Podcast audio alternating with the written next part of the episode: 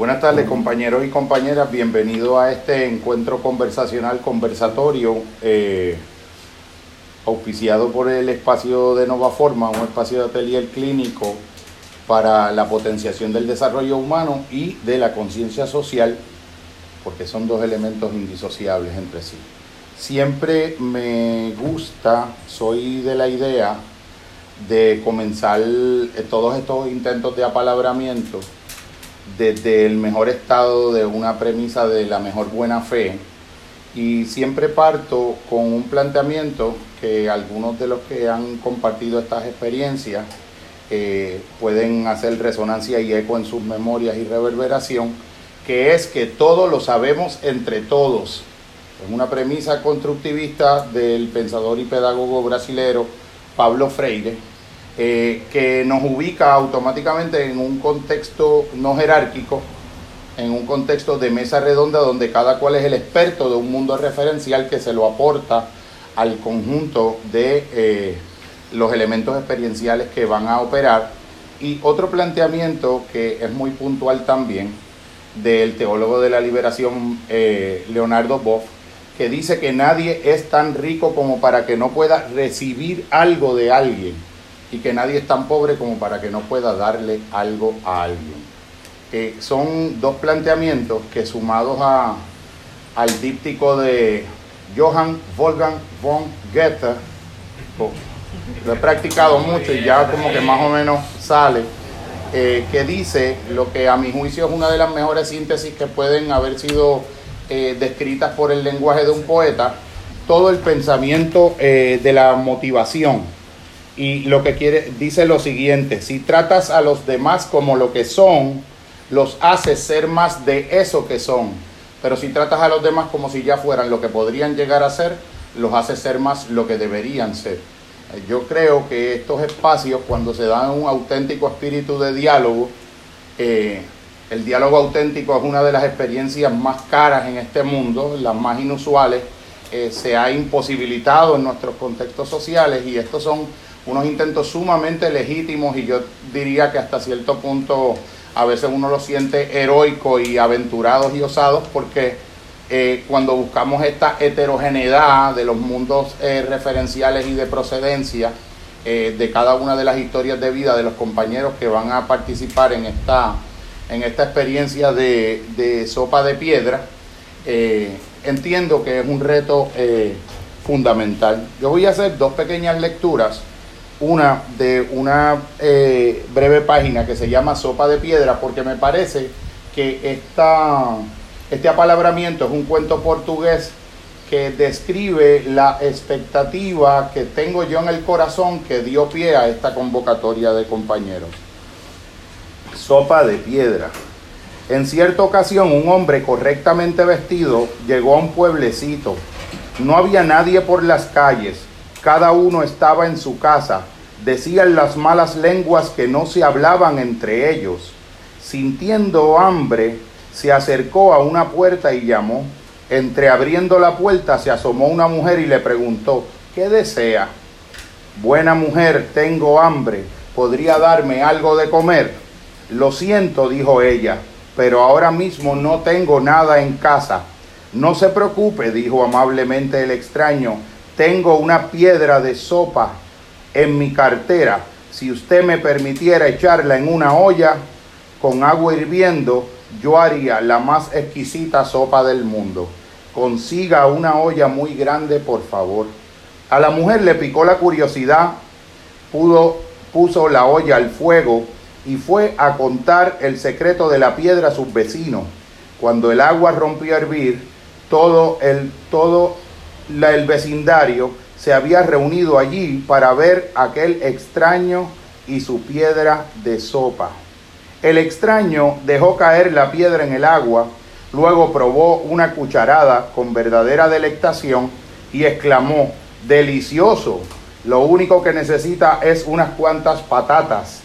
Yo tengo unas patatas en mi cocina, gritó una mujer, y en pocos minutos estaba de regreso con una gran fuente de patatas peladas que fueron derecho a la sopa. El extraño volvió a probar el brebaje. Excelente, dijo y añadió pensativamente, Si tuviéramos un poco de carne, haríamos un cocido más apetitoso. Otra ama de casa salió zumbando y regresó con un pedazo de carne que el extraño, tras aceptarlo cortésmente, introdujo en el puchero.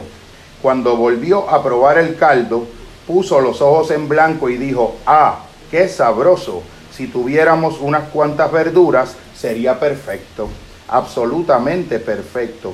Una de las vecinas fue corriendo hasta su casa y volvió con una cesta llena de cebollas y zanahorias. Después de introducir las verduras en el puchero, el extraño probó nuevamente la sopa y con tono autoritario dijo, la sal. Aquí la tiene, dijo la dueña de la casa. A continuación dio otra orden, platos para todo el mundo. La gente se apresuró a ir a sus casas en busca de platos. Algunos regresaron trayendo incluso pan y frutas. Luego se sentaron todos a disfrutar de la espléndida comida, mientras el extraño repartía abundantes raciones de su increíble sopa.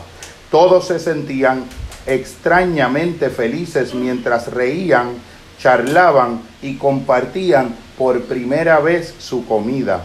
En medio del alborozo, el extraño se escabulló silenciosamente, dejando tras de sí la milagrosa piedra de sopa que ellos podrán usar siempre que quisieran hacer la más deliciosa sopa del mundo. Eh, en el contexto del conversatorio que eh, aspiramos a tener hoy, eh, yo creo que está muy, muy marcado por una heterogeneidad de la procedencia de, de las historias de vida y de los caminos narrativos de muchos de los compañeros que están acá. yo desde mi humilde perspectiva, yo retomo un, planteamiento que un sacerdote jesuita eh, fallecido, eh, fallecido asesinado en El Salvador, José Ignacio Martín Baró, ya en los años 80, planteaba que un psicólogo, que es el rol que yo ejerzo, un psicólogo que desentiende el papel que desempeñan las luchas de clases en la ideología de la persona que padece los padecimientos que trae a consulta, es un psicólogo enajenado.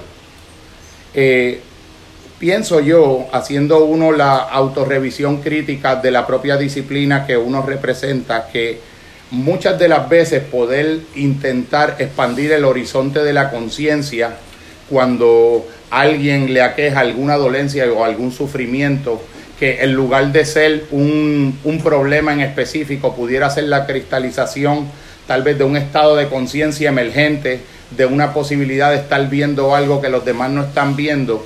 No siempre la persona es el problema y nunca la persona es el problema y solo el problema siempre es el problema. Cada vez que uno ve una situación, una experiencia de dolor, tú la puedes rastrear el origen a un contexto relacional, a un contexto social, a un contexto político, a un contexto socioeconómico.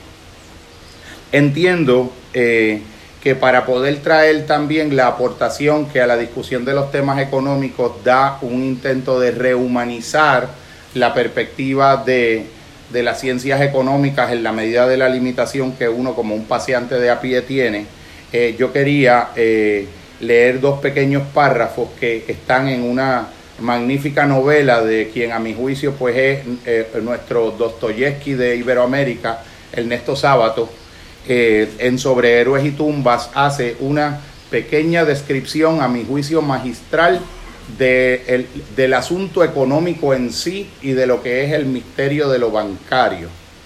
Y dice así en Sobre Héroes y Tumbas. El silencio y la soledad tenían esa impresionante vigencia que tienen siempre de noche en el barrio de los bancos. Barrio mucho más silencioso y solitario de noche que cualquier otro, probablemente por contraste, por el violento ajetreo de esas calles durante el día, por el ruido, la inenarrable confusión, el apuro, la inmensa multitud que allí se agita durante las horas de oficina, pero también casi con certeza por la soledad sagrada que reina en esos lugares cuando el dinero descansa. Una vez que los últimos empleados y gerentes se han retirado, cuando se ha terminado con esa tarea agotadora y descabellada en que un pobre diablo que gana cinco mil pesos por mes maneja 5 millones y en que verdaderas multitudes depositan con infinitas precauciones pedazos de papel con propiedades mágicas que otras multitudes retiran de otras ventanillas con precauciones inversas. Proceso todo fantasmal y mágico, pues aunque ellos, los creyentes, se creen personas realistas y prácticas, aceptan ese papelucho sucio donde con mucha atención se puede descifrar una especie de promesa absurda en virtud de la cual un señor que ni siquiera firma con su propia mano se compromete en nombre del Estado a dar no sé qué cosa al creyente a cambio del papelucho. Y lo curioso es que a este individuo le basta con la promesa, pues nadie que yo sepa jamás ha reclamado que se cumple el compromiso. Y todavía más sorprendente, en lugar de esos papeles sucios, se entrega generalmente otro papel más limpio, pero todavía más alocado, donde otro señor promete que a cambio de ese papel se le entregará al creyente una cantidad de los mencionados papeluchos sucios, algo así como una locura al cuadrado. Y todo en representación de algo que nadie ha visto jamás y que dicen ya se depositado en alguna parte sobre todo en los Estados Unidos, en grutas de acero, y que toda esta historia es cosa de religión, lo indican en primer término palabras como créditos y fiduciario. Decía pues que esos barrios, al quedar despojados de la frenética muchedumbre de creyentes en horas de la noche, quedan más desiertos de gente que ningún otro, pues allí nadie vive de noche, ni podría vivir en virtud del silencio que domina y de la tremenda soledad de los gigantescos halls, de los templos y de los grandes sótanos donde se guardan los increíbles tesoros, mientras duermen ansiosamente con píldoras y drogas, perseguidos por pesadillas de desastres financieros, los poderosos hombres que controlan esa magia, y también por la obvia razón de que en esos barrios no hay alimentos no hay nada que permita la vida permanente de seres humanos o siquiera de ratas o cucarachas por la extremada limpieza que existe en esos reductos de la nada, donde todo es simbólico y a lo más papeloso, y aún esos papeles, aunque podrían representar cierto alimento para polillas y otros bichos pequeños, son guardados en formidables recintos de acero, invulnerables a cualquier raza de seres vivientes. Eh, la manera en que a veces eh, la, literatura y la poesía y el pensamiento humanístico vienen en nuestro auxilio para poder contextualizar aspectos que necesitan encontrarse en dos dimensiones, en la dimensión de entrecruzamiento entre lo cuantitativo y lo cualitativo, en la dimensión de lo macro y lo micro y lo cotidiano. Yo creo que es el punto, el vector de intersección en el cual hoy nos hemos eh, convocado me parece que la estructura de la experiencia va a ser eh, bastante flexible, conversacional y abierta. El compañero José Gerardo Caraballo Cueto, a quien me honra una amistad y gran admiración, así como muchos de los compañeros que también eh, vienen hoy, viene a hablar como un tema generalizado el tema de la desigualdad, pero obviamente, como yo le había eh, previamente advertido al compañero, pues no siempre uno tiene a disposición una persona tan cultivada en el, en el mundo de las ciencias económicas, con todo lo que eso pues pueda querer decir y no querer decir. Eh, y entonces pues me parece que yo le advertí que el conversatorio podía tomar diferentes giros que podían acabar incluyendo hasta algún pequeño apalabramiento acerca del mundo de los bitcoins. O sea que nos íbamos a mover en, una, en un espectro bastante flexible. A mí me pareció que el, compañero eh, Caraballo trabaja con una epistemología bastante flexible y bastante abierta, donde él va a poder apalabrar según, según sea el son que la situación toque eh, lo intentaremos, intentaremos bailar la mejor danza posible. El compañero eh, Mario Rodríguez, eh, amigo de muchos años y uno de mis grandes amigos, yo entiendo que va a hablar un poco sobre, obviamente, sobre lo que quiera hablar, pero la idea que, tengo de lo que va a ser un, punto de partida va a ser la experiencia del dinero como un asunto que es sentimental también y como una especie de sentimiento y de lo que es en nuestra cultura un analfabetismo financiero en el proceso de la forma en que los padres crían a los hijos. Creo que el compañero historiador eh, Néstor Duprey, al que también agradezco y me honra una buena amistad, eh, entiendo que va a ser como una especie de comodín eh, intelectual y epistemológico, va a poder hacer una transición para que la, la, conversación se mantenga fluyente y lo pueda enmarcar dentro de los elementos eh, histórico-políticos que pudieran ser los contextos apropiados para algunos de los temas que pudieran darse en cuestión. Entiendo que el compañero eh, Miguel Cole eh, puede hacer una aportación invaluable en términos de algunas reflexiones de tipo psicoespiritual en relación a la experiencia del dinero y en relación también a las correlaciones que pueden tener las circularidades eh, del pensamiento en relación al dinero, en la manera en que son construidos y significados al interior del sujeto que lo apetece o que contiende o que se relaciona con ese tema del dinero. Eh, creo que el compañero Jorge Irizarri pues también va a poder hacer unas aportaciones dentro de los sentidos técnicos y dentro del sentido de lo que es el intento de poder lograr en un país tan fracturado eh, encuentros donde lo social, lo político, lo económico y los diferentes cruces de diferentes espacios sociales pues puedan sentarse a la mesa. Eh, entiendo que el compañero Ricardo Javier Negrón eh, pudiera ser que realice una aportación en relación a cómo él fue un testigo presencial principal del intento de los modelos financieros en los años 80 y en los años 90 en relación a los sistemas hipotecarios y la banca y lo que es ese elemento en Puerto Rico. Me parece que mi propio hermano también, como una persona que emigró a los Estados Unidos, creo que puede hacer unas aportaciones sumamente interesantes porque me parece que necesitamos un poco la mirada de quien está mirando desde otro contexto.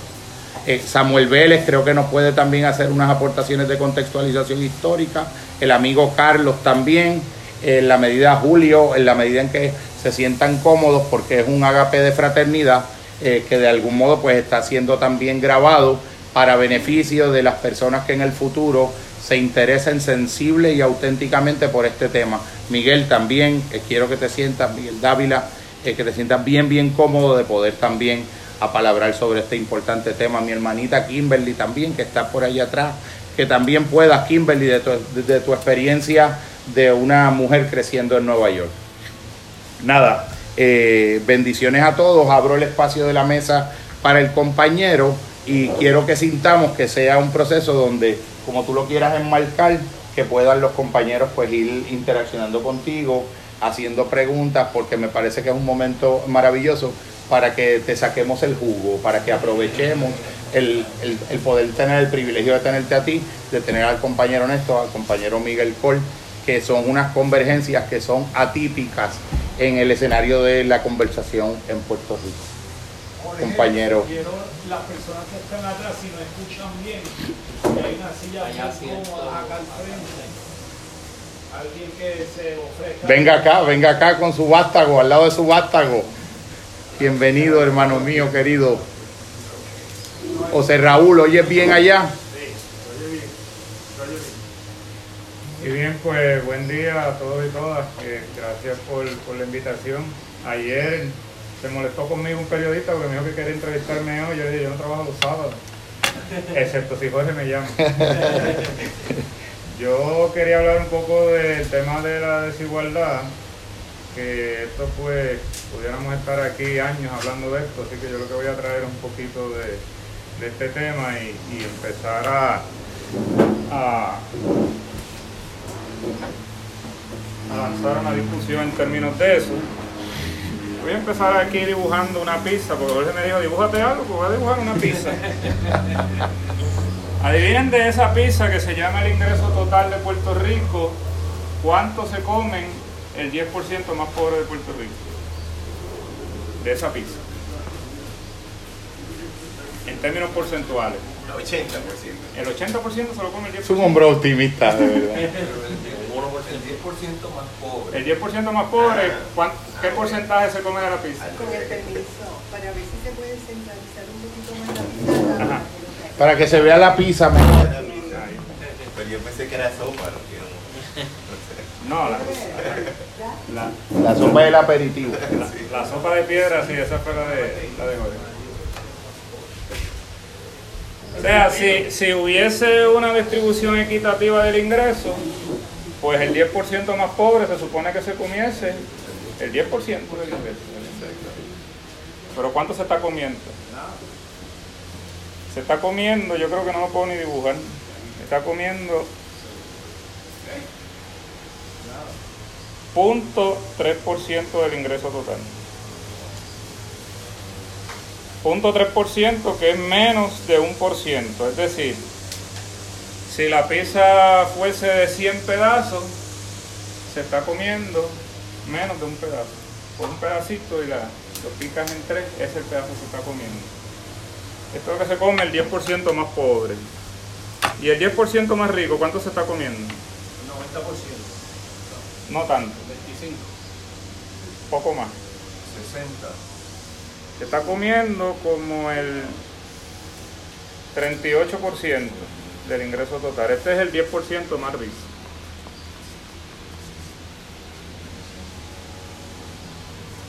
Eso es desigualdad, que no se puede confundir con pobreza.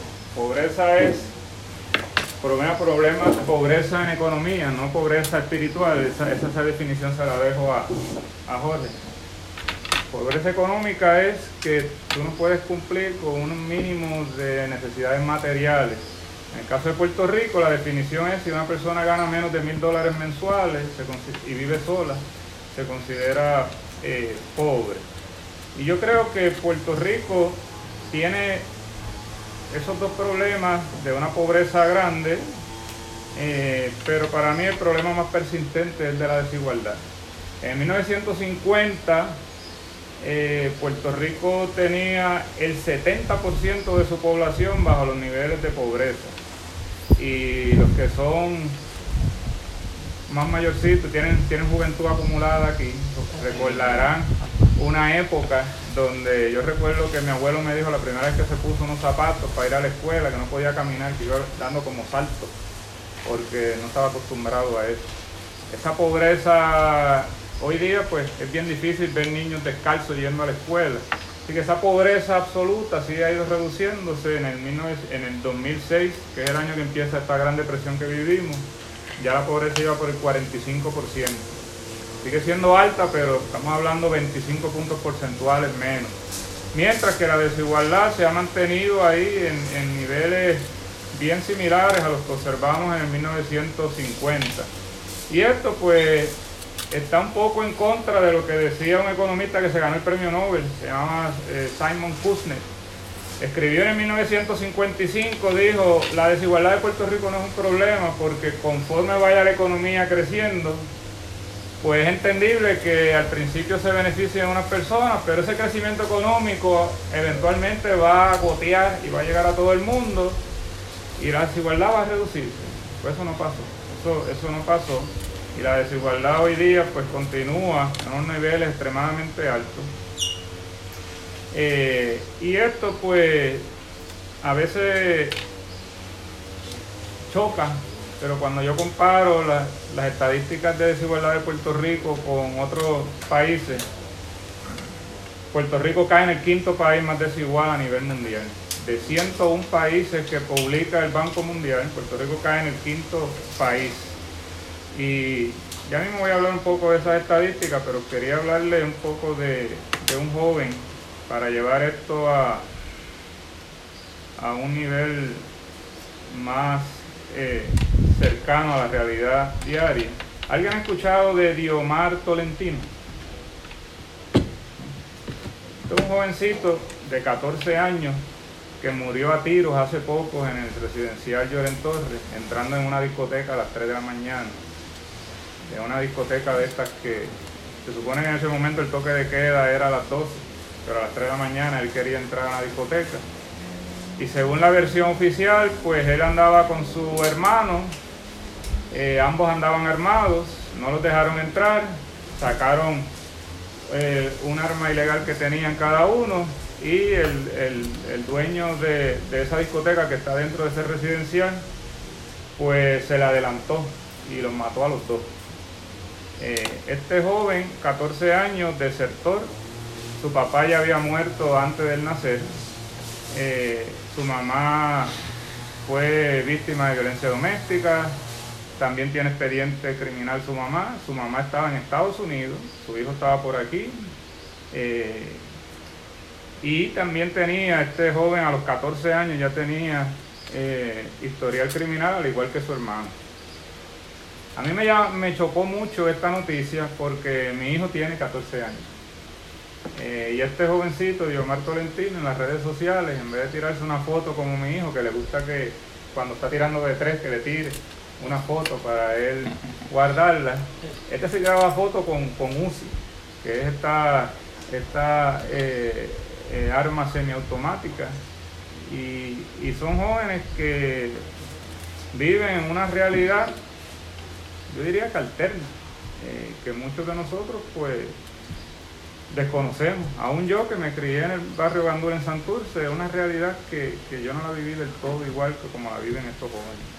Recuerdo que entrevistaron a un reportaje muy bueno que hizo Torre Gotay en Nuevo Día, entrevistó a, una abogada que ha defendido a, esta familia varias veces y dice, y, cito, a estos jóvenes la violencia se la dan desde el biberón, es decir, desde que están chiquititos, viven un mundo de violencia, eh, un mundo donde hay muy pocas escapatorias. Eh, y el sistema educativo que tenemos en Puerto Rico, o sea, ¿qué escapatoria tienes si tienes casi toda tu familia con expediente criminal? El ambiente que vives es un ambiente tenso, un ambiente eh, criminal y tenemos un sistema educativo en Puerto Rico que se gasta 4 mil millones de dólares, 4 mil millones de dólares, eh, que eso es más que el presupuesto completo. Usted coge el gobierno de Costa Rica el presupuesto completo del gobierno completo, que incluye salud, educación, familia, tribunales, policías, no llega a los 4 mil millones de dólares. Puerto Rico gastamos 4 mil millones de dólares en un departamento de educación que no, no reduce la desigualdad. No es un, lo que hace es mantenerla. Y no solamente la desigualdad eh, económica, sino también la desigualdad de género. En Puerto Rico tenemos un problema grande de de violencia contra la mujer y llevamos años pensando y debatiendo si vale la pena o no eh, incluir un currículo con perspectiva de género, que simplemente decirle a los nenes desde que están chiquitos, decirle, mira, esa, esa niña que está ahí es igual de valiosa que tú, que eres, que eres eh, eh, un niño. Y eso, aunque parezca una idea pues extremadamente sencilla para personas que se crían en unos ambientes bien patriarcales, eso es una idea eh, o es un pensamiento que poca gente se lo va a decir. Y, el y, y ha habido mucha oposición a eso, al igual que con el tema racial. Tengo compañeras allá en el recinto de Calle que prepararon una guía antirracista para insertar dentro de los currículos escolares una enseñanza antirracista, porque nuevamente la sociedad no le va a enseñar a esos niños a no ser racistas. La sociedad le enseña que si tienes el pelo rizo, tienes el pelo malo, que si eh, eh, hay un mercado ilegal, ese mercado es negro, ese mercado, si hubo corrupción, la mano que hubo fue mano negra, cuando realmente la mayoría de nuestros corruptos son blancos. Eh, y uno diría, bueno, pues, ¿quién le va a enseñar a esos niños a no ser, racistas? Y para poder bajar esa desigualdad racial, pues un sistema educativo que gasta mucho, pero da, brinda muy poco resultado. Lo que vemos en Puerto Rico son algunas organizaciones sin fines de lucro tratando de hacer lo que pueden. Eh, Pero esto no, las organizaciones sin fines de lucro no nos van a, a reducir este problema de desigualdad tan grande que tenemos en Puerto Rico. Eh, hay personas que piensan que la desigualdad pues es un medio, y sí es un medio. Si yo quiero reducir el crimen que hay en Puerto Rico, si yo quiero que otros Diomar Dolentinos no entren en ese mundo criminal y no tengan que perder su vida a los 14 añitos, eh, pues que reducir la desigualdad, pero la desigualdad también es un fin en sí, en sí mismo. Yo entiendo que nadie debería de adolecer de carencias en la vida simplemente por haber nacido con cierto tipo de genitales, por haber nacido con eh, un poco más de, pigmentación en la piel, por haber nacido eh, aleatoriamente eh, en un residencial público o en una, o en una barriada. yo entiendo pues que hay que, si, si nos vamos a tomar este tema en serio, y yo entiendo que no lo estamos tomando tan en serio, pues hay que crear unas condiciones adecuadas. En los últimos años en Puerto Rico, el sistema de impuestos, por ejemplo, ha venido a ser más regresivo cada vez. Y a veces pasó desapercibido, pero tenemos hoy día la tasa de eh, impuesto a las ventas más alto que tiene cualquier jurisdicción de Estados Unidos. Eh, y, esa tasa, pues, la pago yo que gano eh, más que lo que gana eh, este 45% que vive en comunidades y en residenciales públicos en Puerto Rico, cuando vamos a consumir vamos a pagar la misma tasa. Y eso es lo que se llama regresividad en economía. En economía se supone que mientras más usted gane, más usted tenga que aportar. Y los países que tienen la desigualdad más baja a nivel mundial, que son los países escandinavos, eh, así funcionan. Vemos el caso, por ejemplo, de Finlandia. En Finlandia no hay colegios privados. Todo el mundo va al sistema público. Y ha obligado a la sociedad a entonces preocuparse, como nos preocupamos por el colegio de nuestros hijos, de que esté todo en orden, pero nos olvidamos el sistema público porque ese es público y allá que allá que se resuelvan ellos. Pero cuando entonces el sistema es público completo, eh, en Finlandia dijeron, bueno, pues entonces ahora es que todo el mundo vamos a tener que preocuparnos por eso. Eh, los recortes que han habido en esta época de austeridad también no han sido en términos proporcionales. Vemos, eh,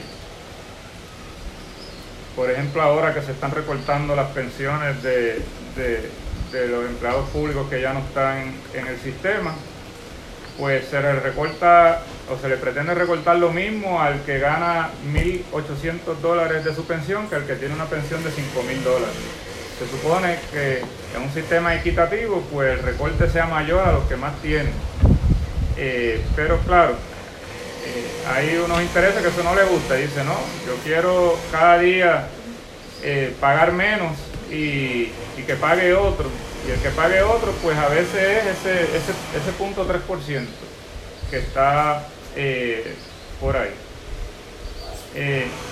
hay una ciertas dudas con este tema de, la desigualdad que yo quería pues también atender ya como, como puntos finales. Por ejemplo, cero desigualdad también es malo porque el esfuerzo debe premiarse. No puede ser que, eh, pues, y de hecho ocurre, eh, donde yo trabajo hay personas que vieran mucho huevo y ganan lo mismo que gano yo, que que tengo que, estar trabajando hasta por la noche después que mis hijos se duermen, adelantando trabajo. Eso es desigualdad también. Eh, así que uno diría, bueno, pues sí, no queremos bajar esa desigualdad a cero. Eh, el problema es que que sí, el objetivo debe ser tener una desigualdad baja, una desigualdad baja, que es el caso, por ejemplo, de los países escandinavos, de Japón también, que tienen una desigualdad baja, y que haya 100% de igualdad en las oportunidades que cualquier persona que nazca en Puerto Rico, si quiere llegar a ser eh, ingeniero o quiere llegar a ser maestro, lo puede hacer de la misma forma que otra persona que nace eh, en una en las urbanizaciones más exclusivas que tenemos en Puerto Rico. 100% de igualdad en las oportunidades, baja desigualdad en los resultados. Los resultados vendrían siendo, por ejemplo, en los ingresos. Eh, asimismo, si nos vamos a enfocar en, que hay que premiar el esfuerzo, pues algo tenemos que hacer con la gerencia, porque la gerencia no implica esfuerzo. La herencia es que yo recibí algo que me dieron. Y ya por eso, pues yo tengo que tener más ingresos que, el que está al lado mío, que trabaja todos los días, se levanta a trabajar incluso bajo la pandemia en un almacén eh, a sudar. Pues, ¿Dónde está el esfuerzo en ese, en ese caso? Si yo me quedo en mi casa y no trabajo porque vengo de una familia que, me proveyó eh, una herencia. Y por eso hay países que se plantean de que a la gerencia hay que establecerle un impuesto alto. E incluso Warren Buffett, que es uno de los multimillonarios más grandes del mundo, está de acuerdo con eso. Dice, mira, a la gerencia hay que ponerle un, impuesto sumamente alto y utilizar esos ingresos para redistribuir las oportunidades. Eh, el caso de Puerto Rico, la desigualdad de Puerto Rico difiere de la desigualdad, por ejemplo, del caso de Haití. Haití hay más desigualdad que Puerto Rico, pero también en Haití hay pobreza extrema. En Puerto Rico la pobreza que hay, pues no es una pobreza extrema, como esa que yo mencionaba, de niños que van a la escuela con la barriga llena de parásitos, descalzo, que eso yo todavía lo veo en Haití cuando viajo eh, allá. Y en el caso de Puerto Rico, pues no, hay un nivel que, que dadas estas transferencias federales, que te permite sobrevivir, no vivir, sobrevivir, porque hay personas también que dicen, no, esos, esos pobres en esos caseríos viven bien. Eh, pues si viven tan bien, pues nada nos impide a nosotros ir a negociar con ellos y decirle, mira, vente tú para la organización donde yo vivo y yo me voy a vivir en tu apartamento. Eh, no, no, espérate, eso no, a eso no. Pues entonces no viven tan bien, lo que están es, sobreviviendo. Y, y uno diría, pues que la desigualdad que hay en Puerto Rico no es en el contexto de pobreza extrema. En el caso de Puerto Rico, esa pobreza extrema que se ve en otros países, aquí pues sería más bien las personas que viven sin hogar, que sí viven en un nivel de miseria absoluto. Eh, sin embargo, eso no, pues no quiere decir que esa desigualdad no sea un, un problema. Y de hecho, hay una cita aquí que yo les quería traer de, un autor eh, que habla de, porque hay personas que dicen, bueno, digamos que, Jorge y yo somos los únicos que vivimos en este país y si yo, si yo estoy ganando cada vez más y Jorge se queda con su mismo ingreso, Jorge no está peor en términos absolutos porque soy yo que estoy ganando más, pero él se está manteniendo con el mismo ingreso. Así que la desigualdad, según eh, economistas como eh, Milton Friedman decía, eso no es un problema. Eh, porque puede ser que pase eso, pase que yo estoy ganando más, pero él no está peor. Fíjese lo que entonces nos dice Arthur McEwan, y tenemos música de fondo hoy, así que eso está bueno. Mientras más alta es la desigualdad, más difícil será que el grupo con el menor ingreso, ese punto 3%, pueda lograr las necesidades determinadas por una sociedad. Y yo les traigo, por ejemplo, el caso de la industrialización de Puerto Rico, que fue el que permitió que eh, esta economía agraria, donde la esperanza de vida al nacer era sumamente baja, pues transformara la economía de Puerto Rico en una economía moderna. Pues esa industrialización trajo que unas personas se beneficiaran de esa, de esa industrialización y otros se mantuvieron, probablemente es la familia de Diomar Tolentino, generación tras generación su bienestar material no, no mejoró. Uno diría, bueno, pues, pues no estamos, esa desigualdad no es mala porque pues hubo unos que crecieron, otros se mantuvieron igual. Sí, el problema es que cuando hay ese crecimiento, las necesidades materiales también cambian. Por ejemplo, en aquella época, en 1950, si usted quería llegar a cualquier lugar de Puerto Rico, prácticamente a cualquier lugar de Puerto Rico, habían guaguas públicas que usted lo llevaba. Hoy día eso no existe. Si yo quiero acceder al mercado laboral, yo necesito, ¿qué necesito? Un vehículo y eso tiene un costo. Así que estas personas que se han mantenido en el mismo nivel material a través de, los, de las décadas, sus necesidades materiales han aumentado producto de ese, de ese desarrollo económico, de ese crecimiento económico. Así que no es tan sencillo como decir que, bueno, pues no importa eh, si, si unos están creciendo y otros se están manteniendo igual, esa desigualdad no importa. Hay personas que me dicen, bueno, pues el problema que hay de es que en esos datos que tú tienes no entra la economía subterránea. Los datos que hay de economía subterránea, que es economía, que la economía subterránea se divide en dos, la economía criminal, que es la pornografía, la prostitución, el narcotráfico, entre otras actividades ilegales en sí mismas, y está la, economía informal, que es pues, no sé, yo pinto casa y pintaba casa cuando era estudiante, y yo no, siempre le informaba a Hacienda lo que me estaban pagando por pintar la casa. Es economía informal. Pintar casa no es ilegal. Lo que es ilegal no es decirle a Hacienda que me gané 50 pesos pintándole la marquesina a la vecina mía. Esa suma de esas dos componentes es la economía subterránea. En Puerto Rico, pues los estimados más altos llevan a que la economía subterránea es el 38% de la economía formal.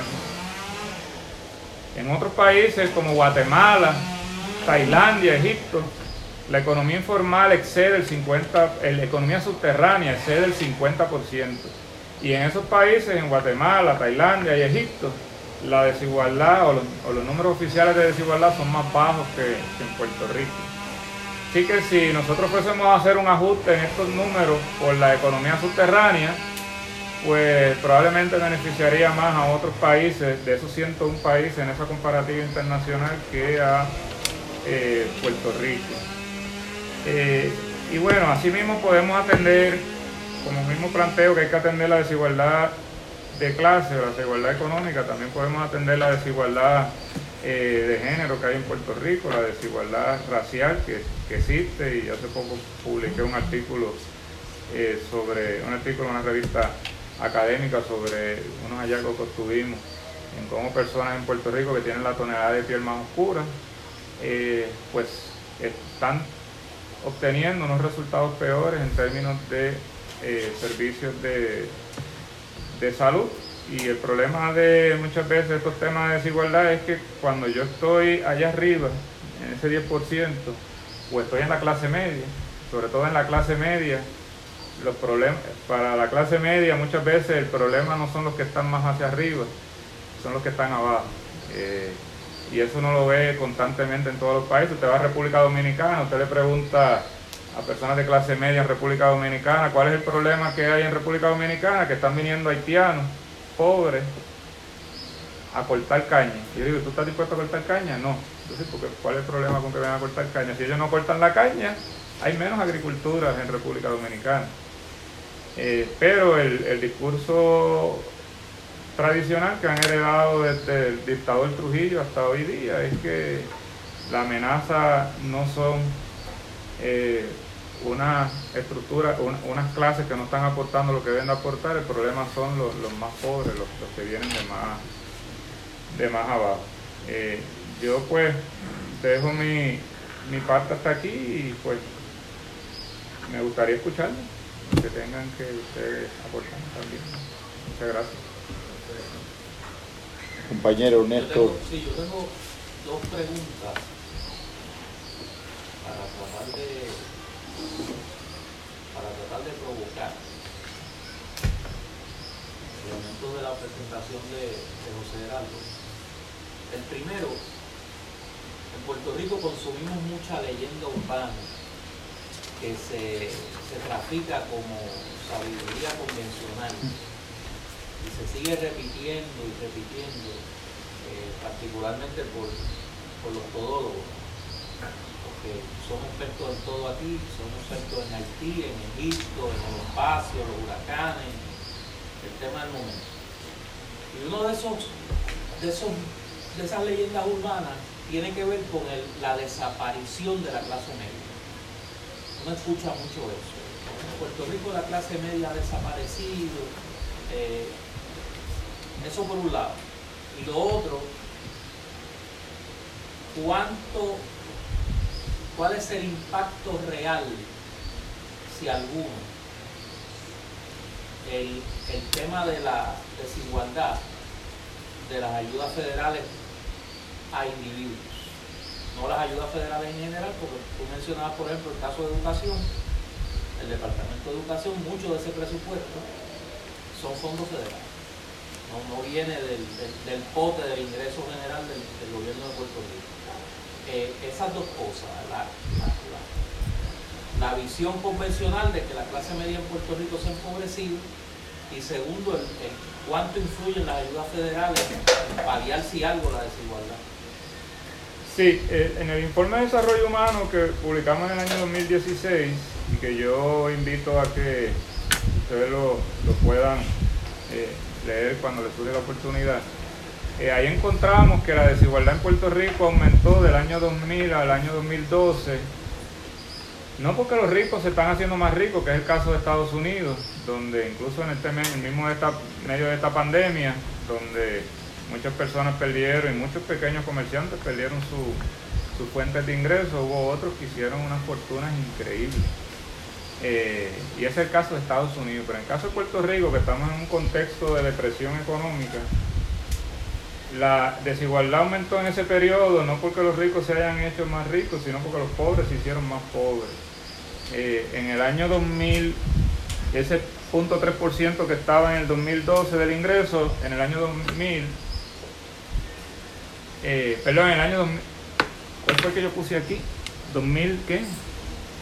No, ese punto 3% es en el año 2000, punto 2% fue en el año 2012. O sea que esa, eh, esas personas que están en el trata social más baja perdieron más.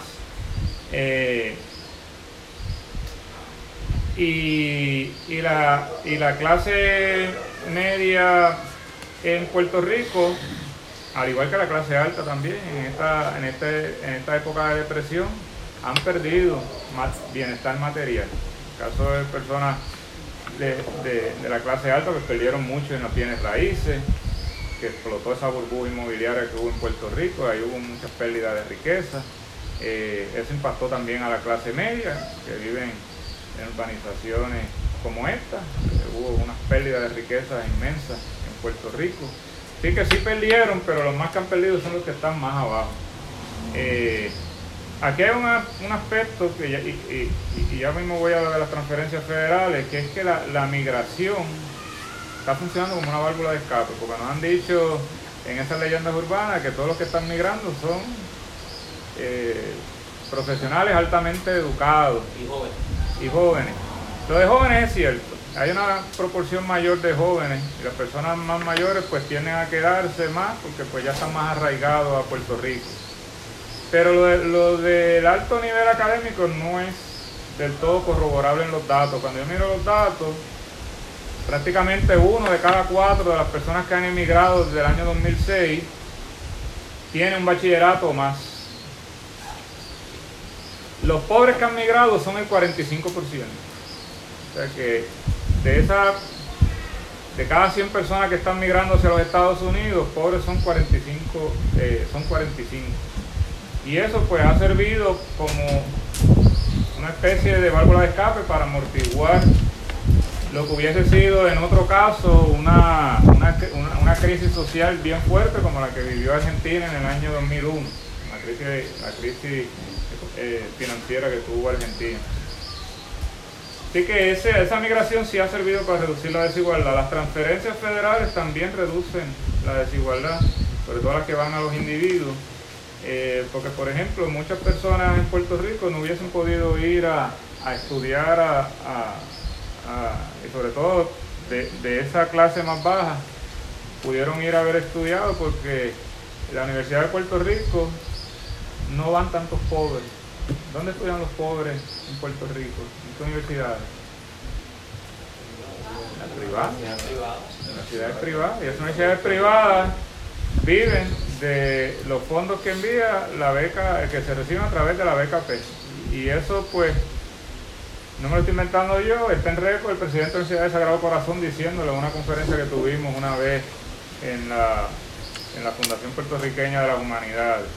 Eh, sí que si no hubiese esas transferencias federales, pues el acceso, y se hubiese mantenido la estructura que tenemos en la universidad en Puerto Rico hoy día, pues el acceso a, esos estudios universitarios hubiesen sido más bajos de lo que son. Eh, ahora, puede haber un argumento que,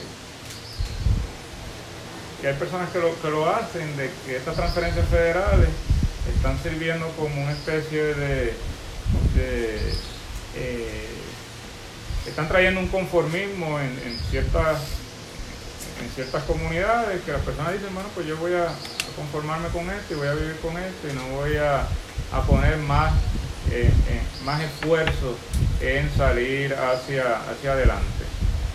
Eh, puede que eso tenga algo de, de razón, pero yo, yo creo que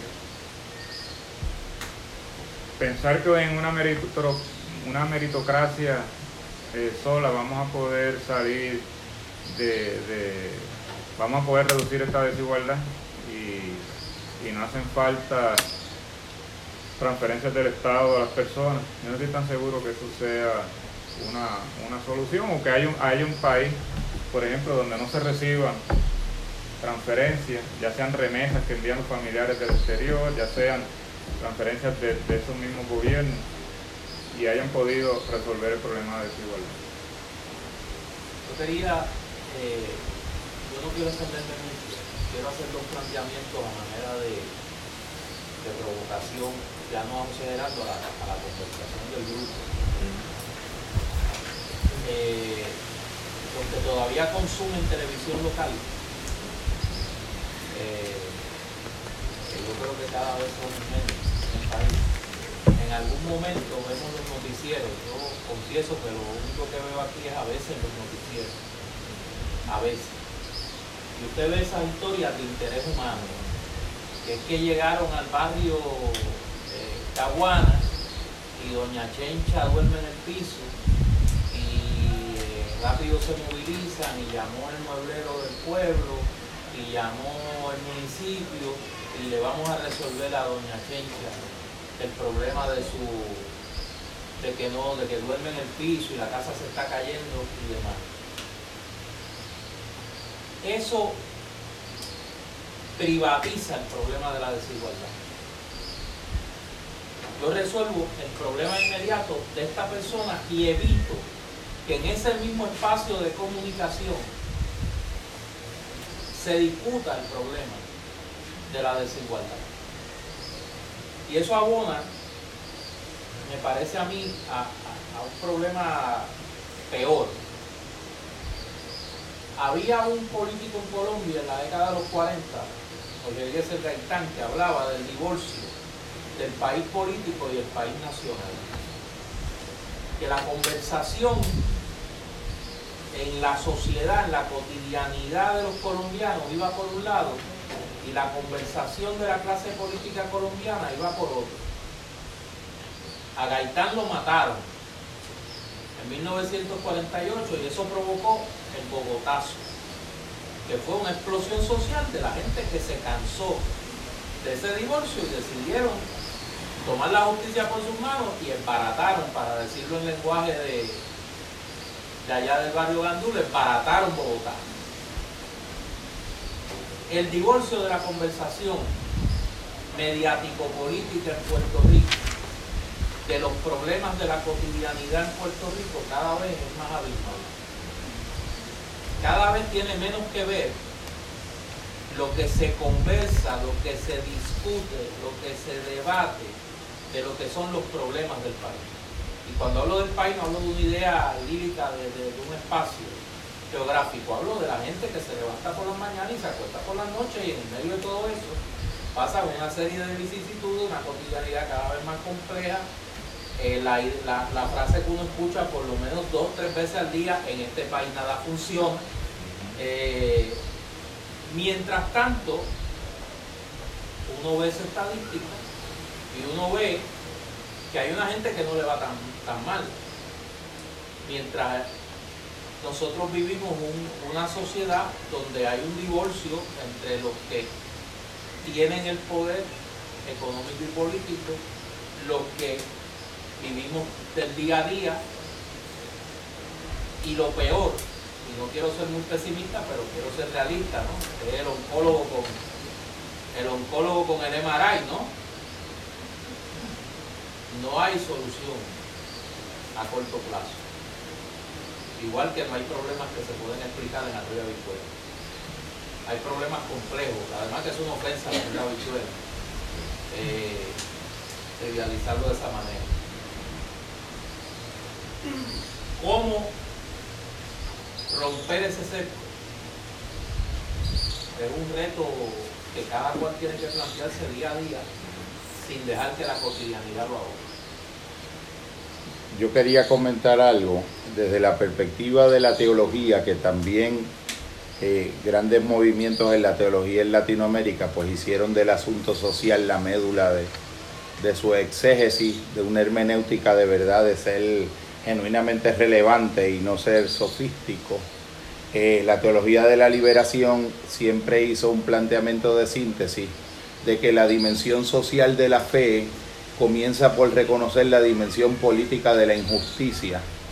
Cuando tú haces el planteamiento de la privatización de la desigualdad, eh, de, algún, de la privatización de la solución del problema de la desigualdad, eh, entiendo que la luz que arroja el pensamiento teológico sobre ese reconocimiento de, de la dimensión política de la injusticia, yo le añadiría a, como el compañero eh, Gerardo me dio la licencia de, de poder también matizar un poco hacia otras formas de desigualdad y de pobreza que se colocan más en el espectro de lo que se denomina comúnmente lo espiritual, la eh, desigualdad que también es la, la dimensión cultural de la desigualdad, por la deprivación de la espiritualización del ser humano por la vía de un acceso temprano a los verdaderos bienes de la cultura y al verdadero caudal. A mí me parece que una desigualdad tan grande como la de no tener el acceso al 100% de las oportunidades en el renglón económico es que cuando tú tomas un, niño eh, de 7, 8 años en cierto, eh, en cierto desarrollo sociológico en Puerto Rico, nunca sus oídos nunca escucharon un sonido suave. Sus oídos no pueden distinguir una flauta de un oboe. Sus oídos nunca sintieron un arpegio de un adagio de una guitarra. Eso es, eso es una gran desigualdad también.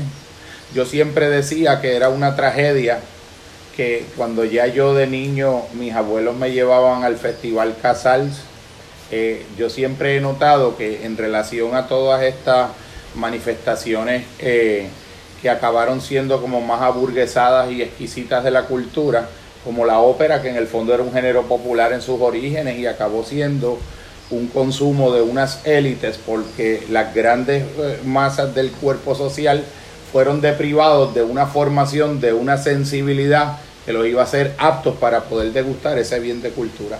A mí me parece que todavía están por ser realizados en Puerto Rico y yo creo que es una agenda pendiente que tenemos todos los psicólogos que nos tomemos el problema de las luchas de clase y el problema de las desigualdades, sobre todo en el ámbito de la pobreza espiritual, porque sencillamente eh, en mi carácter personal yo entiendo que yo nunca seré un rico financiero, no tengo el interés de serlo y no tampoco tengo problemas con quien ese sea su objetivo de vida. Eh, eh, yo le sirvo a otra forma de, de lo sagrado en el valor de las cosas, pero sí entiendo que el acceso a los bienes de la cultura en un nivel muy temprano puede hacer una gran diferencia en la sensibilidad de un sujeto que ya cuando, cuando llega a la adolescencia, que adolece de ciencia y cuando está definiendo la identidad de lo que es y lo que quiere ser, y esa identidad por la vía de la deprivación le ha sido definida porque ni siquiera va a poder pensar que unas posibilidades le son, le son posibles. Esa me preocupa a mí incluso más que la económica, sin dejar de ver que son, eh, eh, viven emparentadas, pero no son lo mismo.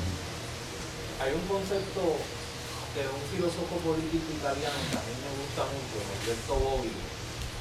Bobbio hablaba de que la función del Estado es garantizar el mínimo civilizatorio ¿Qué es lo mínimo que necesita una persona para poder desarrollar su potencial? Eh, salud, educación, vivienda, eh, son elementos mínimos. Un problema que, nos, que está ausente de la conversación social en el país, eh, salvo, tú lo has discutido, pero son muy pocos, salvo los anuncios de los bancos es el problema de la vivienda en Puerto. El desfase que existe de una gran cantidad de propiedades eh, que han sido reposeídas por la banca en una sociedad donde todavía hay decenas de miles de personas que no tienen hogar. Compañero, ¿quisieras compartir algo en relación a eso, De hecho, Ricardo? Lo preocupante está en esa misma línea. La situación actual, en- atendiendo la economía subterránea, como hace 10 años para acá básicamente han cambiado las reglas de evaluación para, para evaluar un, candidato para un préstamo, ¿no? Primero de ingresos. Las personas de, que generan ingresos de la economía subterránea, al día de hoy, si no demuestran mediante una en las planillas sus ingresos netos tributables, no va a haber oportunidad de calificar para un préstamo. Lo que antes, antes del 2000, había viabilidad para ese mercado. Y se ha ido atrechando este círculo, ahorcando entonces la, ¿verdad? los desventajados, o todo ese gran grupo que está marcado ahí. No obstante, de hecho, y tal vez pudieran conseguir financiamientos con otros términos, pero unos financiamientos que también van a ahogar a ese cliente y no va a tener oportunidad de alcanzar ese financiamiento. O sea, lo que obliga que estas personas más desventajadas. Por otro lado, están las, las ejecuciones que están próximas a llegar, que hasta yo he pensado que ustedes lleguen a sus propias conclusiones, pero no voy a sacar nada de esto, ¿verdad? Pero, mi forma de verlo, la industria de bancos, que ya por sí ha discriminado contra la manera que litiga o que mitiga el proceso de una ejecución, y más salen lesionados las personas desventajadas, este, ahora mismo hay un tapón de, de- de todo este aglomerado de, de moratoria que existe, provocado desde los tiempos de los terremotos, los temblores, María, y ahora con la pandemia, están cogiendo, ¿verdad? De mi modo de verlo, con todo respeto y no es, ¿verdad? Esto es bien mío. Están cogiendo esa delincuencia, la están guardando bajo de la alfombra. Con ciertos propósitos, están aprovechando las ventajas de la moratoria y el federal que se ha dado estos préstamos pero esa, ese, ese caldero, esa bomba de tiempo ya va a explotar. Y, y yo, y tan pronto explote, va a ocasionar nuestros problemas, a nivel económico para los bancos, pero entre comillas, ¿verdad? pero para, para, para este sector desventajado. Personas que es bien probable que pierdan sus hogares. ¿Qué va a pasar con esas propiedades? Las propiedades no se las van a vender al libre mercado. Estas propiedades las van a aglomerar para venderlas en paquetes a los inversores. Tal vez esos precios que van a vender esas propiedades en paquetes son unos precios que ninguno de nosotros vamos a tener oportunidad, aunque tengamos una buena plata en el banco, porque le favorecen a los, grandes intereses. Entonces, pues obviamente, ¿qué va a pasar con ese mercado? Estos inversionistas alzan estas propiedades, el sector de la verdad, los desventajados que no pudieron calificar por un préstamo, o que ya no tienen los requisitos, los méritos para ese préstamo, ¿qué van a tener que hacer? El mercado de renta.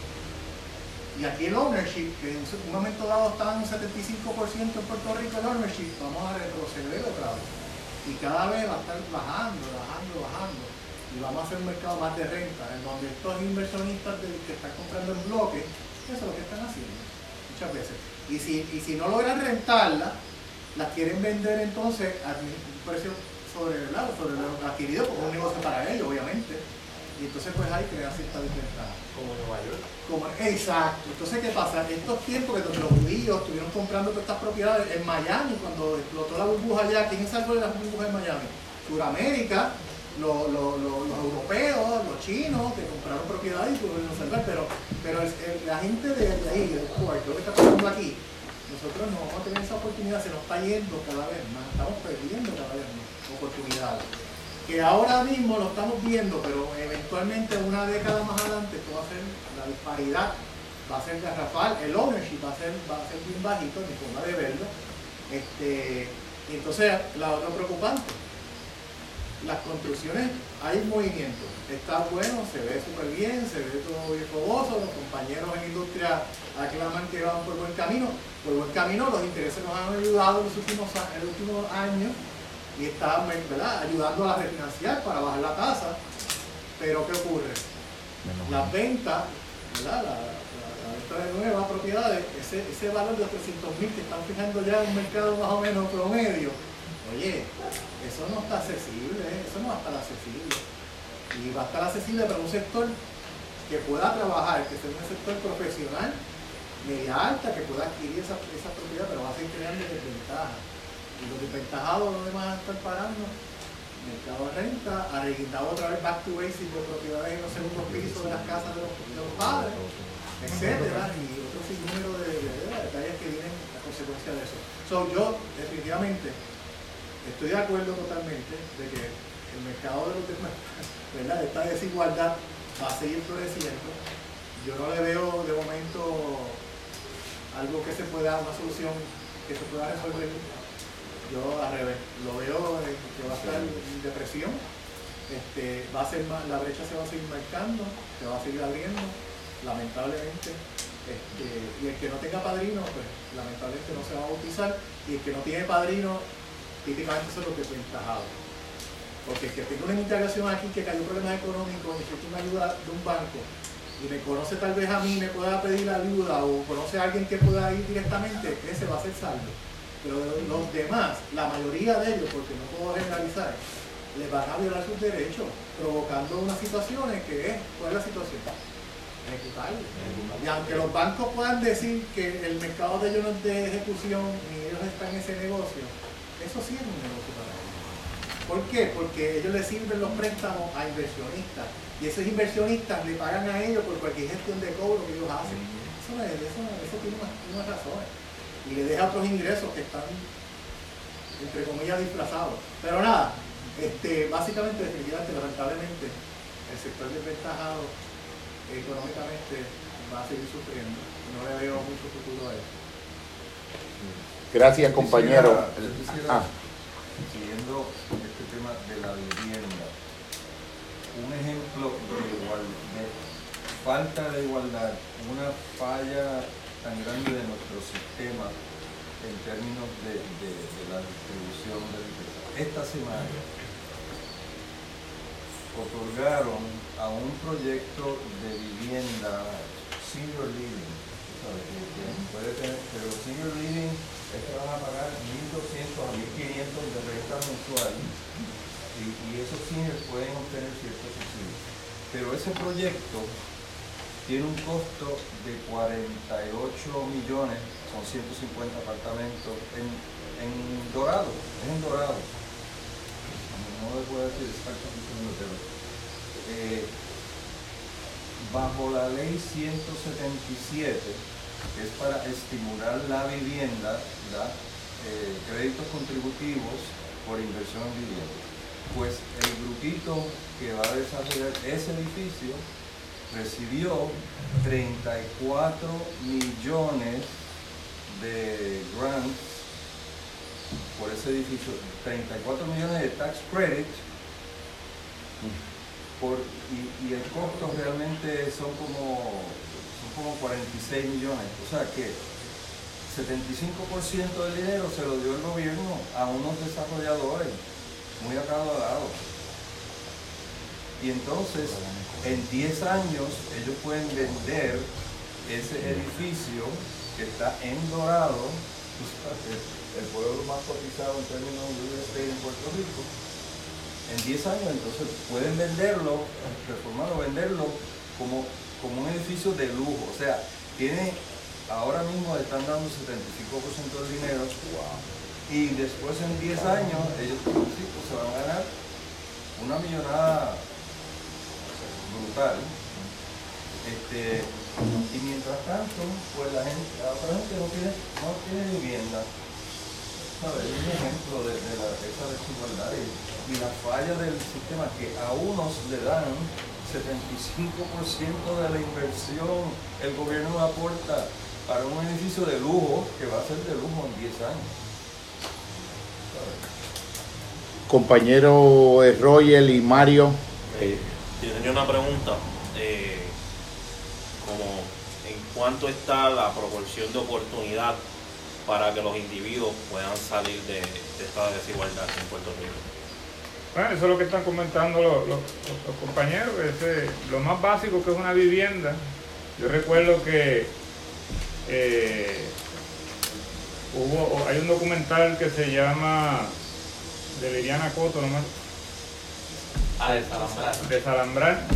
Hablando de la década del 70, cuando personas que no tenían dónde vivir entraban en, en- en terrenos que estaban baldíos y venía la policía y los sacaba. 50 años después todavía vamos a estar en el mismo escenario. Porque esas personas que van a ejecutar la propiedad, pues en algún sitio van a tener que vivir. Eh, yo, yo alquilo unos apartamentos por sesión 8 y yo recuerdo una vez que fui allá a, a firmar el contrato y cuando llego, lo primero que te ponen en la puerta así bien grande dice, no solicite vales porque desde el 2008 se cerró el sistema. Hay una lista de espera desde el 2008. O sea que una persona que está en ese nivel, pues, o, o como dice él, construye una segunda planta, o va y, rescata eh, un terreno y uno dice, pues, pues no hay igualdad de oportunidades, porque si yo quiero empezar una familia, quiero eh, independizarme de casa de mis padres, que ese es otro fenómeno que se está dando. Hace poco hablaba este, con una amiga de mi mamá, me dice que tiene los tres hijos en la casa, los tres hijos, y los tres trabajan. Eh, y uno dice, bueno, ¿por qué están ahí ya después de adultos eh, prácticamente con mi edad?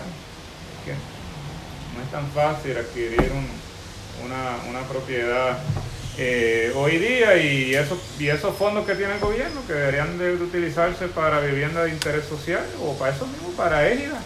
Eh, que hay, mucho, hay muchos viejos en Puerto Rico que van a terminar en, en la pobreza, pues usa esos fondos para eh, re- remodelar eh, propiedades, por ejemplo, que están allí en la Ponce de León, que están baldías hace años y remodela, ya hay una cooperativa de una égida, pues, pues, pues se destinan a, otro, a, otro, a otros lugares y, y bueno, lo más básico que es eso, vivienda, educación, sistema educativo de Puerto Rico es realmente es un desastre.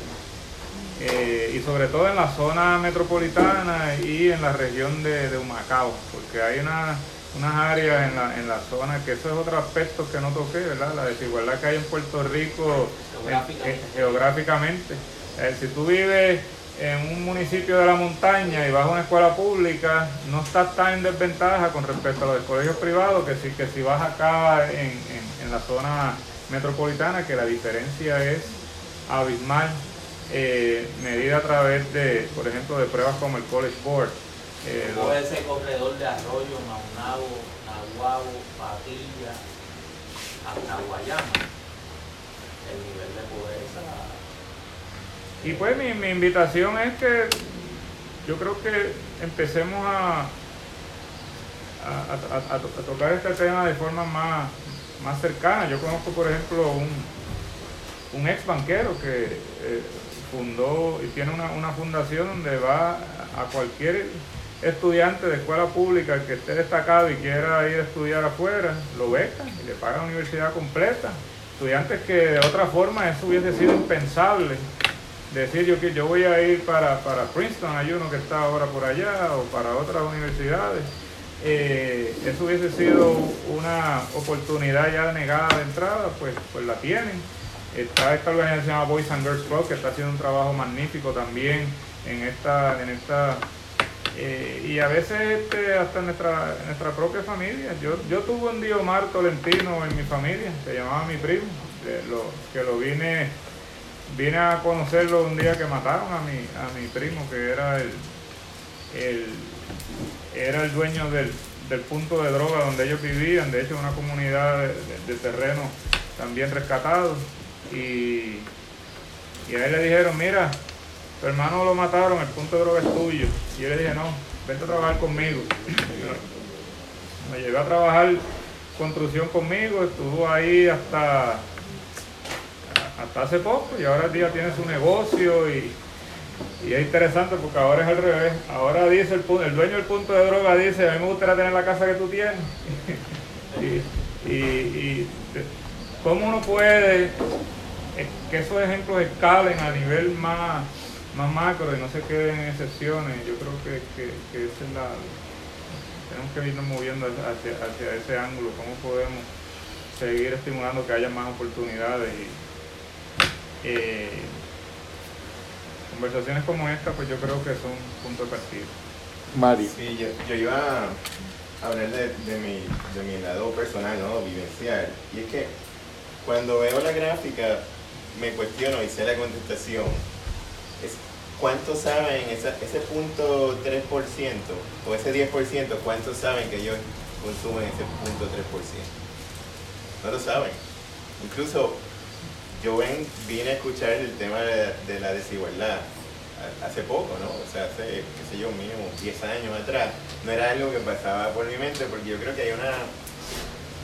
En el día a día no son temas que se tocan. Es como cuando uno, cuando uno está en la yuca al principio, que está, estaba en el difunto estudiante, yo no estaba pensando en, oye, ¿qué voy a hacer para mi retiro? ¿Cuánto tengo que no va a dar el seguro social, ahora es a, a los 67, quizá, a los 70 quizá me toque. O sea que esas conversaciones, si las tienes muy tarde, o si te das cuenta tarde en, en tu vida, pues vas a tener, esto, tu calidad de vida se va a afectar. Entonces creo que, que hay que, el hecho de que estemos trayendo esta conversación aquí hoy eh, es bueno, pero tenemos que masificarlo. O sea, en el, yo pienso que hay una solución y no es una solución con- con nuestra generación, quizás las generaciones que tengan menos de, de 20 años todavía están a tiempo de empezar a tener conversaciones su presupuesto personal, esto que van a ser a nivel de, de su, estrategia de inversión, esto que entiendan el interés compuesto, que entiendan, tengan un portfolio, oye, son conversaciones que hay que tenerle ahora porque la- el mundo está cambiando y ya olvídate del seguro social, olvídate de, de, de lo mismo que tú puedes aspirar a nivel de, de tus necesidades básicas, las necesidades banales y las necesidades quizás intangibles, espirituales. Todo eso conlleva conversaciones de dinero que no se quieren tener esto o no se tienen y, y eso y esa y esa narrativa es que yo creo que ese es el problema básico eh, que el mismo toda la población porque ese 10% sí tiene las conversaciones y la pasan de generación en generación y entonces como que es algo que se continúa y se, y se mantiene pero ese 90% es que tiene que empezar a, a masificar esa, Yo creo que los jóvenes, estrategia. perdona, yo creo que los jóvenes se están dando cuenta. Eh, lo que yo he visto es que los que se están graduando de high school no quieren trabajar el 725 no, y no lo van a hacer. Ellos están buscando una manera de, de buscar otro ingreso. Y ahora con lo de los bitcoins y todo este lado, yo los estoy viendo bien envueltos en las redes sociales, buscando en las redes sociales cómo hacer dinero, montando negocios pequeños, y en ese lado es que yo los veo moviéndose. Entonces veo a unos jóvenes también buscando montar su propio negocio, dar servicios profesionales y le ponemos un 10%, que paguen un 10%, ¿verdad? Que para no sé, lo encuentro bien alto, a los que, porque las personas se dieron cuenta que con trabajo no podían vivir, empezaron a montar sus propios negocios o a dar servicio de ellos por su cuenta y el gobierno yo entiendo que se dio cuenta y ahí que implementan el, el 10%. Eh, los jóvenes estamos conscientes de que no vamos a tener un retiro, sobre estamos, se están moviendo la- las personas a hacer inversiones, pero ahora mismo tampoco hay casas para comprar. Ah, Eventualmente aparentemente van a haber, eh, pero tampoco va a ser un precio accesible para los jóvenes. Y los, que están, los que tienen el dinero ahora mismo para comprar, cuando van a comprar, de repente llega una oferta en cash y no la pueden comprar. Y es una historia que ya he escuchado cinco veces, con diferentes jóvenes que quieren comprar casas en ciento y pico, 90, que están más o menos malitas, eh, o 75, y la quieren in- invertir dinero para arreglarla, y O llega un americano y se la compra, llega uno de la ley y se la compra cash. Alguien está llegando a comprar todas esas casas. Igualmente ahí vi un post los otros días de una persona que quería comprar una propiedad y era de apellido puertorriqueño y estaba casado, casado con una rusa y él llamó para pedir ¿verdad? ver la propiedad y la persona se le hizo bien difícil, eh, ah, una preaprobación, necesito lo otro del banco, tal, tal. Y eh, cuando la esposa llama, él le hace una cita para el otro día, porque ella tiene un apellido ruso. Pero estamos nosotros mismos, no nos damos las oportunidades de lo que estoy viendo. Y los jóvenes que estamos aquí nos estamos quedando, estamos bien deseosos. Los que se han ido también están deseosos, pero se gradúan de Mayagüez con ingeniería. Obviamente si se ofrecen en Estados Unidos algo mejor se van a ir. porque aquí las oportunidades no, no las hay. Y una clase media que crecimos, ¿verdad? Gracias a Dios se desarrolló una industria buena que nuestra familia, nuestros padres nos pudieron proveer, pero ya no es, esa economía no existe. Y hay que, me encanta la conversación que están teniendo, estamos dando en esclavo, pero hay que apoyar a los jóvenes y a que pues, tengamos hogar, porque como él dice, vamos, estamos en la renta y las rentas están bien caras. Y cuando uno ahora mismo el ya no se puede, tiene que empezar a buscar para Junco, para Cabo otra vez, porque acá arriba está caro. Eh, sin embargo, tú compras y, te baja un montón el pagar. Estas personas, las personas que están teniendo esa oportunidad no somos los, los jóvenes. El, eh, gracias compañero. Sí, a mí me gustaría hacerle una pregunta a él. No sé si será fácil, ¿verdad? Porque yo sé que no es de magia. Yo entiendo lo que sucede, lo vivo en carne propia, porque mis dos hijas, como son del área de ciencia y medicina, se tuvieron que ir. Porque cuando inmediatamente se gradúan, le hacen unos ofrecimientos allá que, que de verdad uno se queda sorprendido. Inmediatamente, te estoy diciendo, al graduarse, al terminar. ¿okay? Entonces, todos estos profesionales que son de la salud, hay médicos, pues se nos están yendo. Eh, y es una realidad dolorosa, ¿verdad? Porque lo es. Yo como educadora en salud, que lo vivo diariamente, hay mucha pobreza, te mueves a los campos a dar charlas, conferencias, los padres, ves muchas casas con tornos azules todavía, entonces no entiendo cómo, cómo esta situación de este fenómeno, que es cuando más se ha recibido dinero en Puerto Rico, desde el huracán María, los terremotos, la pandemia, todo sigue igual. Y antes los fondos bajan. Ajá. Y entiendo, claro está, porque no quiero meterme en eso, en ese tema, ¿verdad? Cómo se trabaja la parte política, ¿verdad? En relación al dinero, etcétera. Eso sería otro tema a discutir. Pero sí me preocupa grandemente muchísimo, muchísimo, porque es una realidad. Y si tú te mantienes viajando por el expreso, pues, pues no vas a verlo. Pero si tú subes a los montes y campos cerca de la ciudad, como la Morenita, camino hacia, hacia Los Buenas, una comunidad que en la pandemia estuvo un mes sin agua, un mes completamente sin agua, y la escuela de la comunidad también y les llevamos eh, camiones para que tuvieran allí agua todo el tiempo. Pero entonces yo no entiendo si es cuando se ha dado este fenómeno, cuando más dinero se ha recibido. Me gustaría saber qué tú opinas en relación a esto, porque es expertise en esta materia, ¿verdad? Con tú, desde tu aspecto tal vez personal, profesional, ¿dónde tú crees que está realmente la raíz, la esencia y si tú ves posibilidades, ¿qué se podría hacer? Aquí hay muchos jóvenes, ¿verdad? Que podríamos, tal vez, con la ayuda tuya, eh, poder llevar la voz a otros lugares. Ya que esto es tu especialidad, me gustaría saber qué tú opinas, qué tú harías. Sí, hay un, hay un término que le llamamos en economía, y esta economía tradicional, cazadores de renta, eh, cazadores de renta, perdón, en inglés llaman rent seeking behavior. Eh, y yo entiendo que en esta reconstrucción que tenemos en Puerto Rico después del huracán María ha habido muchos cazadores de renta. Son gente que ven que hay una oportunidad, y voy a poner un ejemplo bien concreto. El, el programa Tu Hogar Renace, estaban cobrando por cambiar un fregadero algunos de los cuales estaban incluso hasta buenos, mil dólares. Y cuando llaman al colegio de plomero le dicen, mira cuánto es el precio que cobraría un maestro plomero, no estoy hablando de un chivero de, estos que andan por ahí, un maestro plomero que es el más que estudia, estudia dos años por encima del, plomero, del plomero licenciado.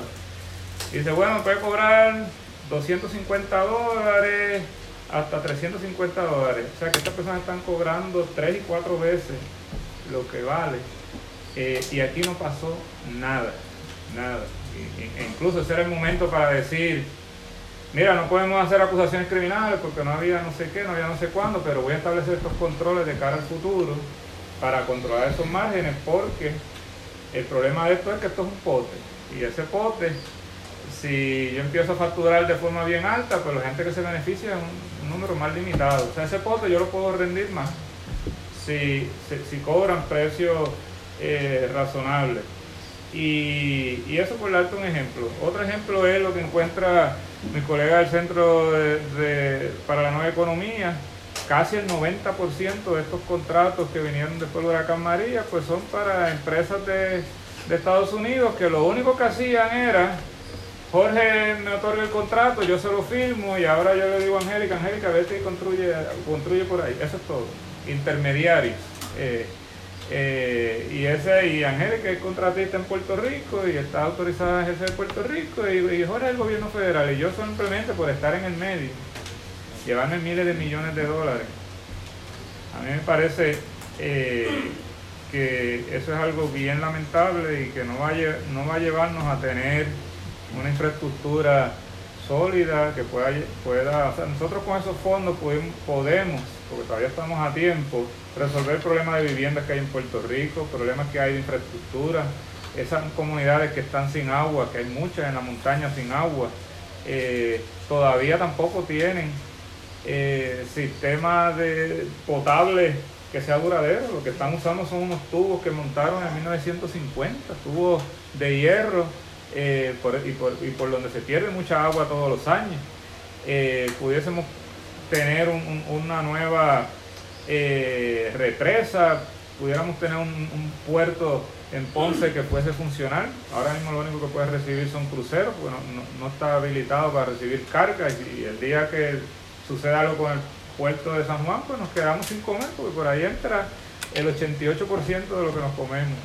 Eh, y eso, pues si se hubiese, si se utiliza de forma adecuada, pues pudiésemos resolver muchos de estos problemas de desigualdad en oportunidades que tenemos, porque la infraestructura es lo más básico. Yo no puedo eh, tener una infraestructura adecuada, va a ser muy difícil. Y el problema de estas desigualdades, pues lo vemos con el ejemplo que usted puso al inicio, de decir que hay jóvenes que dicen, yo no veo oportunidades en Puerto Rico, me voy. Eh, y ahí es que uno dice, espérate, entonces crear unas condiciones de oportunidades en Puerto Rico a mí me parece que, es importante si queremos no solamente resolver el ahora, sino el largo plazo. Y lo, que usted mencionaba sobre la literancia financiera, eso a mí me parece bien importante. Eh, y quizás Jorge puede también comentar sobre eso, porque yo les decía que los niveles de desigualdad en 1950 eran parecidos a los que tenemos en, la década, en, este milenio. Pero ¿por qué hoy día esa desigualdad desemboca en crimen en los diomares tolentinos de la vida? ¿Y por qué en el 1950 no? Yo creo que lo que está mediando de por medio es este consumismo desmedido, de que yo quiero tener, eh, quiero gratificarme emocionalmente a través de adquirir bienes materiales, que eso pues no lo tenía el jíbaro en 1950, esos, deseos. Y, y cómo pues muchas veces estos, estos servicios de o, esta eh, educación en literacia financiera, pues eso está destinado para otro grupo. Otro grupo tú le hablas de iras, le hablas de tasas de interés, saben exactamente de qué le estás hablando. Hay otros grupos que no saben lo que les está hablando. Yo he conocido personas que están en problemas económicos y han ido a, estas financieras que andan por ahí, le prestan al 40% de interés. Y yo le digo, ¿tú sabes qué le están prestando? Y ellos me dicen, como que, ajá, y yo le digo, ¿tú echarías gasolina a 5 dólares el litro? Me dice, pues claro que no. Yo, pues, pues, pues estás cogiendo prestado a una tasa que es no sé, 10 veces lo que te hubiese cobrado una cooperativa, eh, o, hubiese obtenido de, otra, de otra forma y no saben. Y eso es lo que hace entonces perpetuar que estén en, unos círculos de, de, precariedad porque pues tienen por un lado ese consumismo desmedido encima, tienen una forma, no tienen acceso a oportunidades y, y, la otra solución que tienen, que es ir a buscar el crédito, pues tampoco saben dónde conseguirlo de la forma más adecuada. Y entonces eso entra ahí en una, una vorágine que a mí me, preocupa mucho. Eh, y, y bueno, buscar ayuda profesional tampoco, ahí también hay un, hay un asunto de clase que no está disponible a todo el mundo. Eh, así que no sé si tú quieres comentar. Sí, eh, gracias hermano, porque me parece que la, la manera en que eh, José reacciona a, al planteamiento de Matilde me facilita tender un puente para poder abrir el espacio y ser provocador también, utilizando tu término, Néstor, eh, para expandir la, el concepto mismo de pobreza a incluir todas las dimensiones de la pobreza que son las pobrezas de la interioridad del propio sujeto que vive la pobreza por partida doble. La vive desde los criterios que tradicionalmente la definen como una privación a un acceso igualitario a unos bienes de consumo y a un repertorio casi de una circularidad eh, del consumo, una circularidad eh, que de alguna manera es como la carrera, yo la defino como la carrera del hámster, cuando un hámster está en un rodillo dentro de una pecera, muy probablemente el hámster cuando está dando vueltas está pensando que se está dirigiendo hacia algún lugar. Y si el hámster, si ese es el caso, el hámster muchas veces, presa del furor y del entusiasmo, se mueve girando sobre el rodillo mucho más aceleradamente, probablemente con la expectativa de que así garantiza poder llegar más rápido a algún otro lugar o alguna otra parte donde alguna vez piensa que va a poder sentir lo que no puede experimentar en materia de plenitud en ese momento, porque su idea de la riqueza y la pobreza también es una idea que es ideológica también, porque es una construcción cuantitativa, es un paradigma que olvida lo que insistentemente yo eh, hablo, que es un eje vertical que permite que lo cualitativo también provea criterios para equilibrar la desmesura con la que las cosas se miden eh, en un paradigma horizontal y cualitativo y cuantitativo que no reconoce los criterios de cualidad para poder entender que hay muchas maneras diferentes de ser pobre y muchas maneras diferentes de ser rico.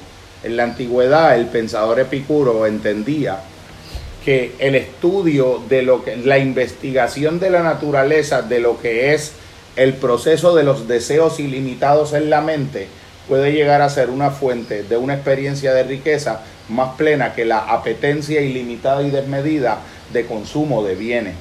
Esa, esa literancia cualitativa, esa educación del alma y del ser, para desde ahí también asumir este otro grado de literancia del que habla eh, el compañero Mario, a mí me parece que es eh, sumamente primordial y sobre todo acudir a las luces que nos pueden prestar los grandes pensamientos que han contextualizado el saber sobre la psiquis humana, como el del gran pensador eh, marxista psicoanalista Eric Fromm, que en un momento dado, en un libro magistral, El miedo a la libertad, en inglés Escape from Freedom, en el centro de su libro plantea que la propaganda es la forma más sofisticada de totalitarismo que ha conocido la historia entera del pensamiento humano, porque ha logrado por mecanismos que son traducibles al discernimiento, pero son invisibles mientras están operando en piloto automático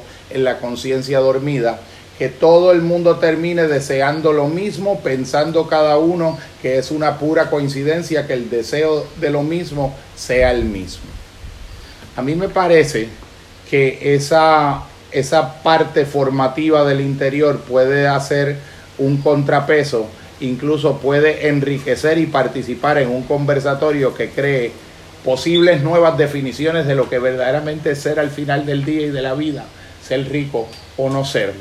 A mí me, el, el elemento de si la gente migra del país o no, a mí me parece que un, algo que desde mi perspectiva cualitativa me preocupa es que todo apunta a que siempre es el salario que al final del día va a devengar el trabajador el criterio casi único que es citado como la razón de más peso para tomar una determinación de dónde uno va a vivir o dónde no va a vivir. Y yo creo que cuando ese criterio, que sí es justo que esté presente en los procesos, se convierte en el único criterio y en el más determinante de las decisiones cualitativas hasta existenciales de uno, de dónde uno va a construir su camino de vida, dónde uno quiere cuando llegue al final de la vida y uno mira hacia atrás, uno diga, he librado la buena batalla, dónde uno quiere librar la buena batalla y me parece que si el salario es el único criterio que determina esa decisión, me parece que eso es un signo muy claro de una enorme pobreza invisible en ese sentido en el que yo eh, eh, tiendo a inclinar mi corazón a definirla. A mí me gustaría, eh, Miguel, Cole, que si pudieras un poco, porque yo creo que esto extiende, esto es como una continuidad de una, de una conversación larga que siempre hemos ido sosteniendo en relación a esto, si quisieras compartir eh, algún aspecto y la relación que tiene toda esta manera de sistemáticamente estar operando en un, en un circuito de circularidad de apetencia y la correlación que tiene también con las patologías del exceso y de las adicciones en un mundo donde terminamos como, como el planeta del bebedor en el principito, cuando llega y ve ese señor con las botellas vacías y le pregunta quién eres y él dice soy el bebedor y le dice ¿y qué haces? ¿cuál es tu oficio? Mi oficio es beber ¿y por qué bebes? y dice bebo para olvidarme de lo mal que me siento cuando bebo y me parece que un libro que, que, que originalmente pretendió ser para niños pueda haber dado en unas breves líneas la mejor síntesis de lo que es la circularidad adictiva de las relaciones de apegos en los conceptos y en los objetos, como lo construye el pensamiento, puede eh, crear un paralelismo para entender la relación entre la pulsión por agenciarse riqueza y las adicciones, lo que hizo que algún teólogo de la liberación planteara que los países del primer mundo también necesitaban su teología de la liberación. Lo que pasa es que los países del tercer mundo requerían y urgían una teología de la liberación que liberase de la pobreza y de la desigualdad. Pero en el primer mundo tendría que ser una teología de la liberación que liberase de la patología del exceso y de las adicciones. Compañero Miguel.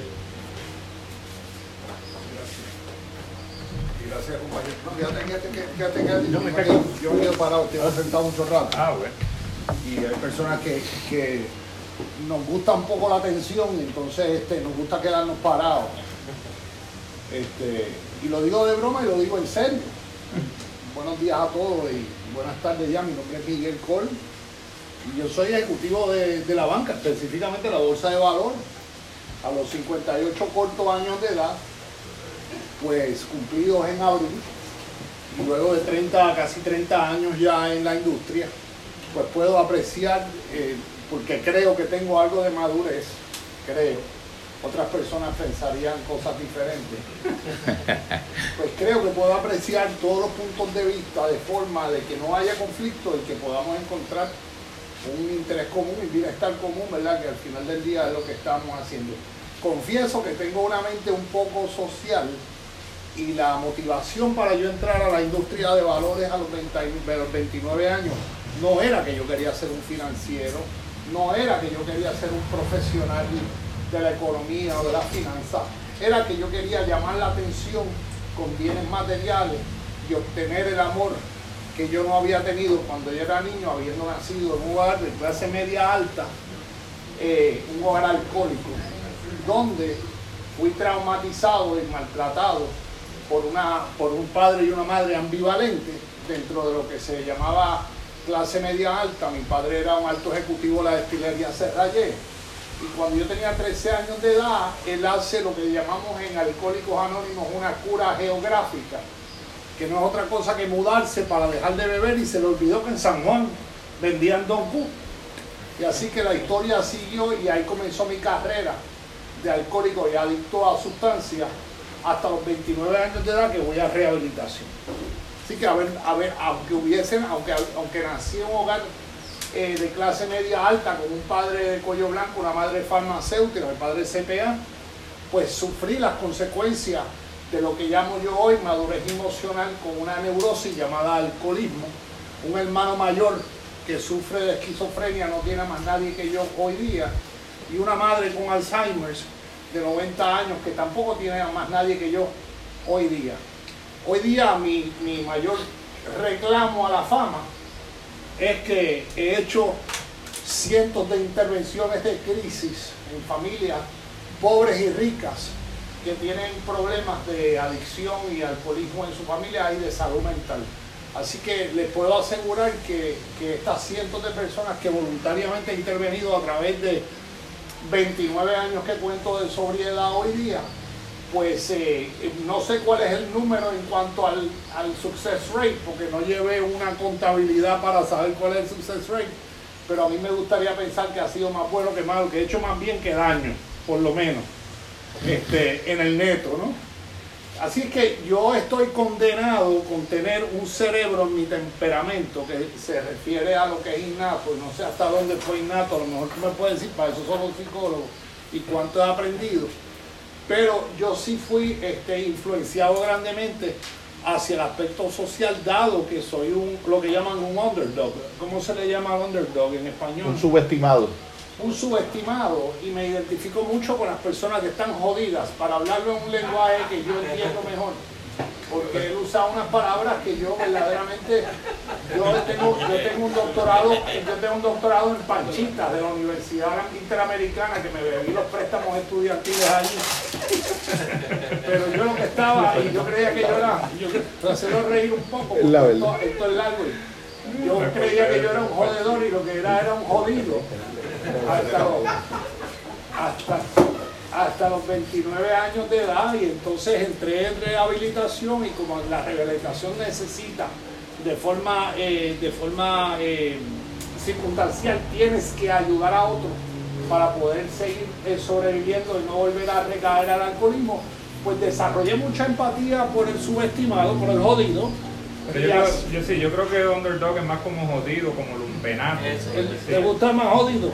Pues ese a mí me gusta más porque yo, yo, me, yo creía que era jodedor y me relacionaba con la gente que estaba jodida y se me olvidó que la razón que lo más malo de estar jodido es estar jodido solo y los que estaban jodidos querían que yo estaba jodido con él y entonces por eso era que me invitaban a que todos estuviéramos jodidos y cuando todo el mundo está jodido nadie está jodido porque todos estamos igual. Así que puedo seguir con, la, con el lenguaje de jodido, pero no quiero, no quiero convertir esto en una comedia. Yo sé, no pude cantar bien, yo soy mucho de José José, el triste, y tú sabes, tú esa pendejada, pero no, me sale muy bien, entonces estoy tratando la comedia, hoy es el de Umi, ¿no? Así que me, me, me, me tiene un poco de compasión. Entonces entré en la industria de valores no porque era un financiero, no porque era un economista, sino porque quería llamar la atención, quería eh, conseguir el amor que yo no había tenido cuando niño, porque mi padre estaba sobreinvolucrado con una neurosis que hoy día entiendo claramente que el hombre pobre estaba enfermo, mi madre también estaba enferma y simplemente eh, no tenían para dar lo que yo necesitaba como niño.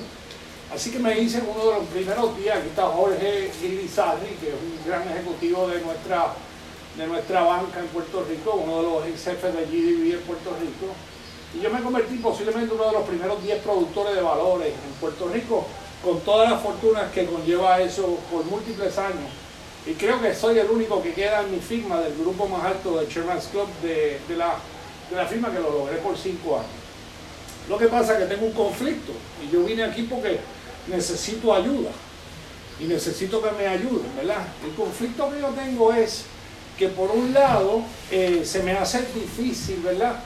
no desear bienes materiales y por el otro lado aborrezco grandes cosas de lo que, de lo que, de lo que forma el sistema de la economía y de las finanzas, porque hay un montón de estándares dobles, hay un montón de retórica, hay un montón de discurso y hay un montón de deshonestidad en la industria en general. Es altamente inconsistente y hay muchas contradicciones entre lo que dice, dice en nuestra industria y lo que pasa en la realidad. ¿Me van siguiendo hasta ahí? Y se lo digo con bastante experiencia a niveles bien altos de la industria. No lo estoy haciendo de, de opinión, sino de mi propia experiencia. Entonces, ¿qué ocurre? Que yo me pongo a ver documentales de todos estos pensadores como Nietzsche, que mucha gente eh, piensa que Hitler y, todo este asunto era basado en Nietzsche, y eso es cierto. Ellos tergiversaron lo que decía Nietzsche para crear su propia ideología. Pero una de las cosas que me llamó la atención de Nietzsche es que él hablaba del boom and bust, del boom and bust en la economía. Y yo tengo mucha eh, atracción por el concepto del boom and bust.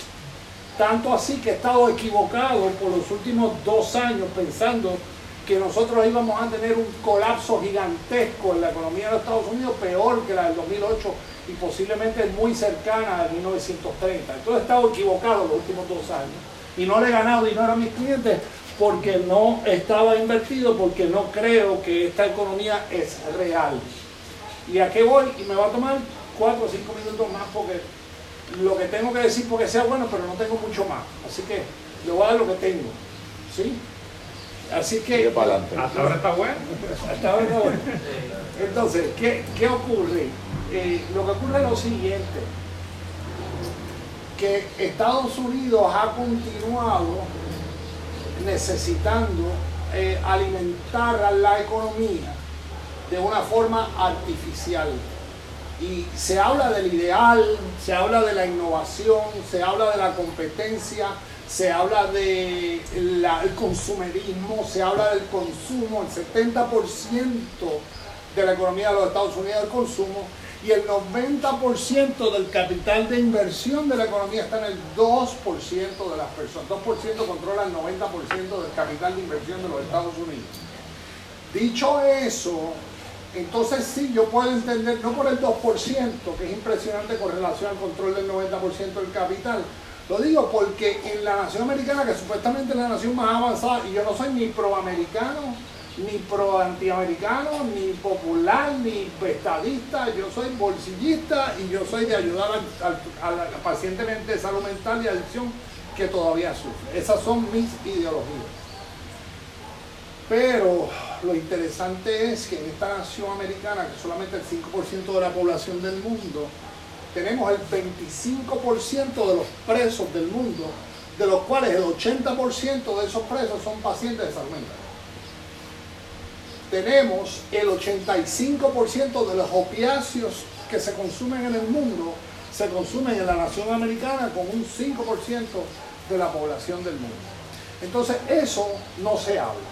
Se habla del ideal, se habla del capitalismo, pero no se habla de la sintomatología de esta supuesta perfección capitalista, que es este sufrimiento que tiene el americano, en mi opinión muy personal, este, este alma vacía que está tratando de llenarlo a través de la ambición y a través de la retórica que presidentes que han venido en el pasado bastante eh, eh, absurdos han capitalizado en el vacío de, de, estas almas americanas que como corderos van al matadero sin saber lo que están haciendo. Entonces, en Estados Unidos han tomado la práctica y ahora es que vengo a convencerlos a todos ustedes de que toda esta inyección, toda esta azúcar que le han dado al niño para que el niño siga despierto, esta azúcar tiene que acabar en un crash. Tú no puedes aumentar la cantidad de dólares al punto en que incrementaste por un 20% la cantidad de dólares en el planeta y no tener una consecuencia tampoco le hago una referencia que es la con la que yo creo que voy a impresionarlo más aquí hoy, porque como ustedes saben, todavía tengo cierta inmadurez y necesidad de impresionar. Pues yo les voy a decir la, la metáfora más interesante que yo he escuchado. En Estados Unidos, no sé si ustedes se acuerdan, hace muchos años atrás había una campaña para evitar los fuegos forestales. A ver si se, se acuerdan de esa campaña para evitar los fuegos forestales. Decía, tú también puedes evitar un fuego forestal y tenían Smokey the Bear, ¿verdad? Era un oso, muñequito, con un gorro vestido de, de, guardia de parque, guardabosque, eso es la palabra, y decía, tú también puedes evitar un fuego forestal, ¿cierto o no cierto? Pues sabían que esa gran idea tuvo resultados. tuvo unos resultados tan y tan increíbles que fue el error más grande que cometió los Estados Unidos. A que no saben por qué. ¿Alguien sabe por qué? Tú no sabes por qué. Ah, pero ¿cómo tú no sabes eso? El que lo sabe todo es Jorge, no yo. El que lo sabe. le tiró la. Le tiró la. Le tiró la. Jorge. Se la yo la aguanto y no la voy a tirar. ¿Sabes por qué? Porque fue un error la campaña. Pienso yo, voy a sugerir una conjetura, porque probablemente haya una mínima cantidad de incendios que es necesario dentro de Yo te lo dije porque eres, un tramposo. No, Era en la ecología también era importante que hubiera incendios. El, el, bosque produce un desperdicio, que es la yasca. Y los fuegos que hay en el bosque a través de los tiempos son necesarios para consumir esa yasca, porque si esa yasca se acumula y se acumula porque no hay fuego, entonces cuando hay un fuego te quedas sin bosque. Lo que ha estado haciendo Estados Unidos artificialmente y políticamente es evitando caídas que son necesarias y son naturales y quiebras de algunas compañías que son necesarias y son naturales para que aquellas compañías que son eficientes realmente, que tienen valor, que contribuyen realmente a la economía y a los empleos, puedan progresar y aquellas compañías que no tienen derecho de estar existiendo porque simplemente no ofrecían valor, quiebren para que aquellas que sí funcionan evolucionen. Y lo que ha estado haciendo Estados Unidos es inyectando de dinero a todo porque no se pueden dar el lujo que haya una, una, corrección de la economía, que es de las cosas más saludables que puede haber en los Estados Unidos y que yo entiendo que seguir alargando y pateando esa lata, inyectándole dinero a la economía y estímulo artificialmente, lo que va a hacer es un problema peor y cuando tengamos una caída, va a ser una caída, caída horrenda. Para terminar, y yo puedo hablar tanto o más que los que han hablado aquí hoy, pero voy a tener consideración porque son... Para terminar, tengo que decirle algo, préstame el celular, este, la hija de Denise, de 21 años, Pamela, me envió algo a mí el otro día que me encantó, la hija de ella. Me recomendó una serie de televisión y la serie, serie de televisión se llama Manifest, que está en Netflix, que es de un avión que se estrella el pelón que, aterriza cinco años y medio después, se había perdido y aterriza cinco años y medio después. Y él era el vuelo 818. Y en esos tiempos yo estoy hablando mucho con Denise de cómo todo lo que ocurre, todo lo que ocurre, todo lo que ocurre, tiene algo siempre un lado, verle el lado bueno a las cosas. Creo que es que se dice. Verle el lado bueno a las cosas. Yo quisiera lograr convencerme de que todo lo que ocurre en el plano físico, incluyendo una enfermedad biológica o que ocurre en la economía o que ocurre en el planeta, ocurre primero a nivel espiritual. Y lo que ocurre en el plano físico es un reflejo de algo que está ocurriendo a nivel espiritual, de, un, de una evolución que está ocurriendo a nivel espiritual yo pienso y tengo una mentalidad que quiere ser no dual, que significa que la única verdad es Dios, como cada cual lo conciba, y que lo único cierto es el mundo espiritual y la vida espiritual y todo lo demás es un reflejo de cómo esté nuestra espiritualidad. Entonces, Pamela me recomienda la película del vuelo 818 y todo es 818 durante la serie, basado en Romanos 818. ¿Okay? Jamás he citado Biblia en mi vida hasta hoy. Hoy es el primer día que yo cito Biblia. No que esté en contra de la Biblia, pero que mi práctica usar es universal, no necesita estar en libros religiosos. Y lo dice, lo voy a decir en inglés. Todo el mundo entiende inglés, nadie, nadie me va a decir que no, pero. And we know that all things work together for good to them that love God, to them who are called according to its purpose. Por ahora sabemos que todas las cosas trabajan juntas para el bien para aquellos que aman a Dios, aquellos que son llamados de acuerdo a su propósito. En otras palabras, yo tengo incontables de gracias que aunque me vea gordo y colorado, les puedo garantizar que he tenido incontables desgracias infantiles.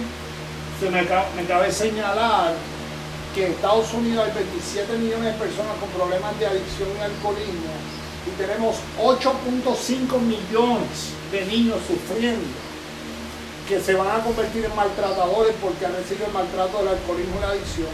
8.5 millones de niños sufriendo. Eso se transpola ¿cierto o no? El 1% de nosotros el 1% de la población americana, por tanto se traspolaría a 85 mil niños que están sufriendo en Puerto Rico hoy día en toda clase de hogares porque el alcoholismo y la adicción no discriminan que se van a convertir a su vez en maltratadores, algunos de nosotros, por somos 20 millones, nos hemos recuperado y estamos contribuyendo a la sociedad y respectivo que estamos en industria que te, estoy de acuerdo son bastante recalcitrantes y bastante maquiavélicas en su fin y por consiguiente es inevitable consecuencias nefastas si la persona que está en la industria capitalista se concentra única y exclusivamente en el capitalismo. Eso, en mi opinión, es la definición de sociópata.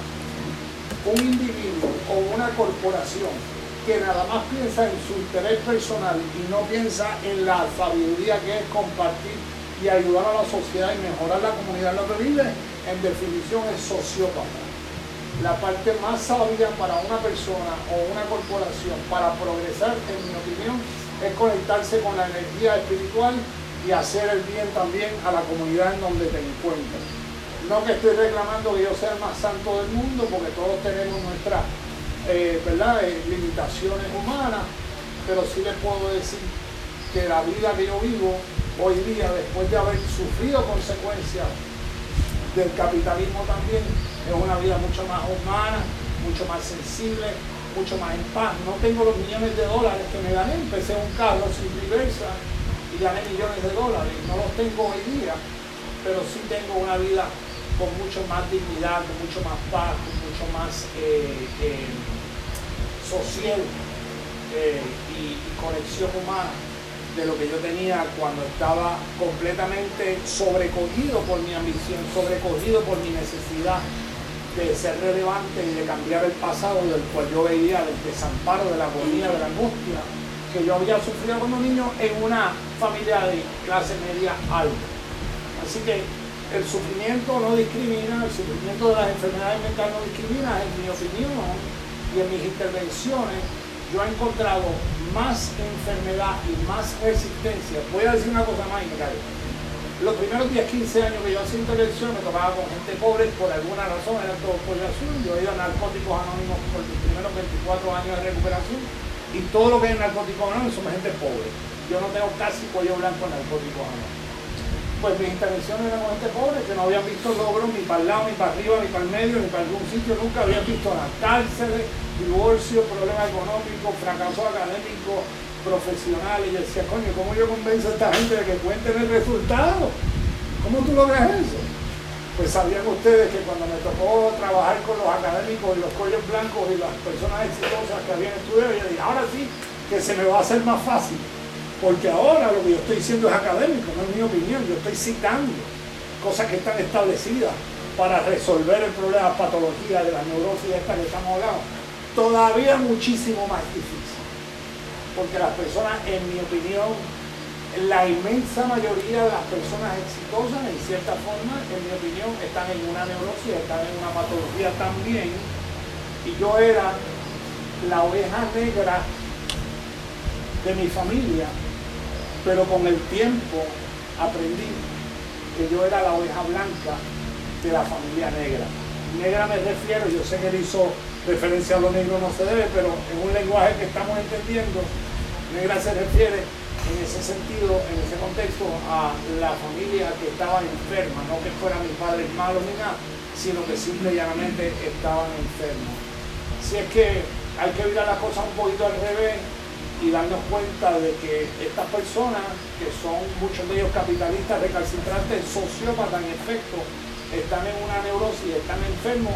Y cuando miramos sus niñeces, según el estudio Kaiser Permanente en California, que estudió las adversidades tempranas de la niñez, cómo eso tiene un efecto, cómo eso incide en la salud de las personas con relaciones con todo tipo de enfermedades y cómo personas que tienen cuatro adversidades tempranas o más tienen 20 años menos de expectativa de vida que uno de los estudios de adversidades tempranas más grandes que hay en la nación americana, se encontró que el 75% de las personas ha tenido por lo menos una adversidad temprana grave de la cual se avergüenza y por consiguiente la transferencia que es esa, ese coraje narcisista es lo que, lo que impulsa hacia su ambición y hacia su deseo de tener éxito.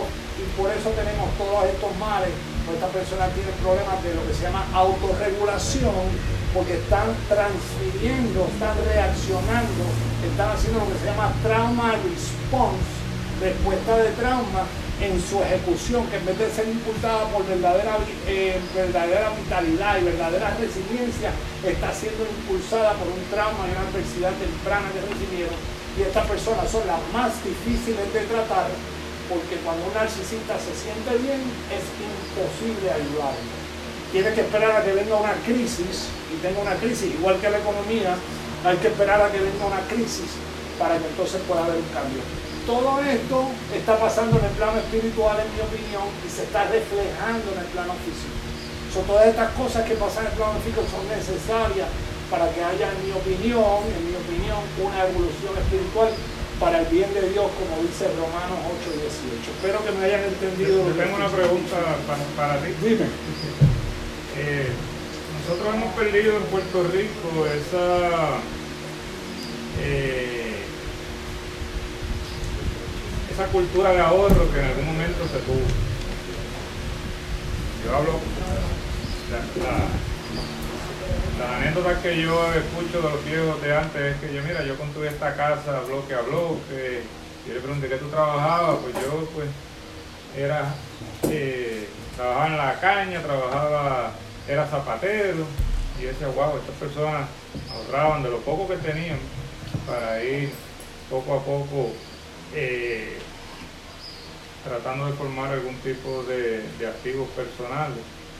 Eh, pero claro, no, existía el consumismo desmedido. Eh, entonces hoy día pues yo veo que muchas personas cuando tienen un poco de ahorro, pues a veces lo que piensan es en especulación financiera, como el Bitcoin, como las otras criptomonedas, Ethereum y la Coinbase, etcétera, etcétera. ¿Qué tipo de recomendaciones tú tienes para, para esas personas que están tratando de formar un poco de ahorro eh, y, piensan que, eh, a veces no saben distinguir entre lo que es especulación y lo que son inversiones un poco más estables y más, eh. Que, no están tan sujetas al, al boom and bust este que tú mencionaste? Claramente cuando tú tienes estos vehículos de inversión especulativos de alto riesgo, usualmente tú ves la proliferación ¿verdad? y la demanda por estos vehículos precisamente en periodos de expansión, específicamente hacia el final de las expansiones económicas. De los ciclos económicos. Eso, cuando más especulación y más riesgo hay, es porque ya las otras clases de activos por la expansión económica que han tenido, han llegado a unos precios como son los bonos y son las acciones, donde ya no son suficientemente atractivos y ya no ofrecen el potencial de crecimiento que estas personas quieren. Y debo decir propulsados por un malestar y una idea de que mi solución está fuera, porque tengo que decir siempre que la sociedad americana y nosotros seguimos descontando el valor de lo que es delayed gratification y pensando que nosotros podemos conseguir gratificación inmediata a través de ganancias rápidas. Las ganancias rápidas siempre, siempre acaban mal porque no existe uno de cada 500 traders especializados con equipos y con toda la certificación tienen éxito. Así que todas estas cosas que están proliferándose en estos momentos, en mi opinión muy personal, es similar a lo que estaba pasando en, el principio del año con 2000 con las dot-com que se decía que era una nueva economía, entonces todos los viejos estaban equivocados, las personas, ahora yo soy el viejo, yo estoy equivocado, y los, jóvenes son los que tienen la razón, porque yo no entiendo estas formas nuevas de invertir.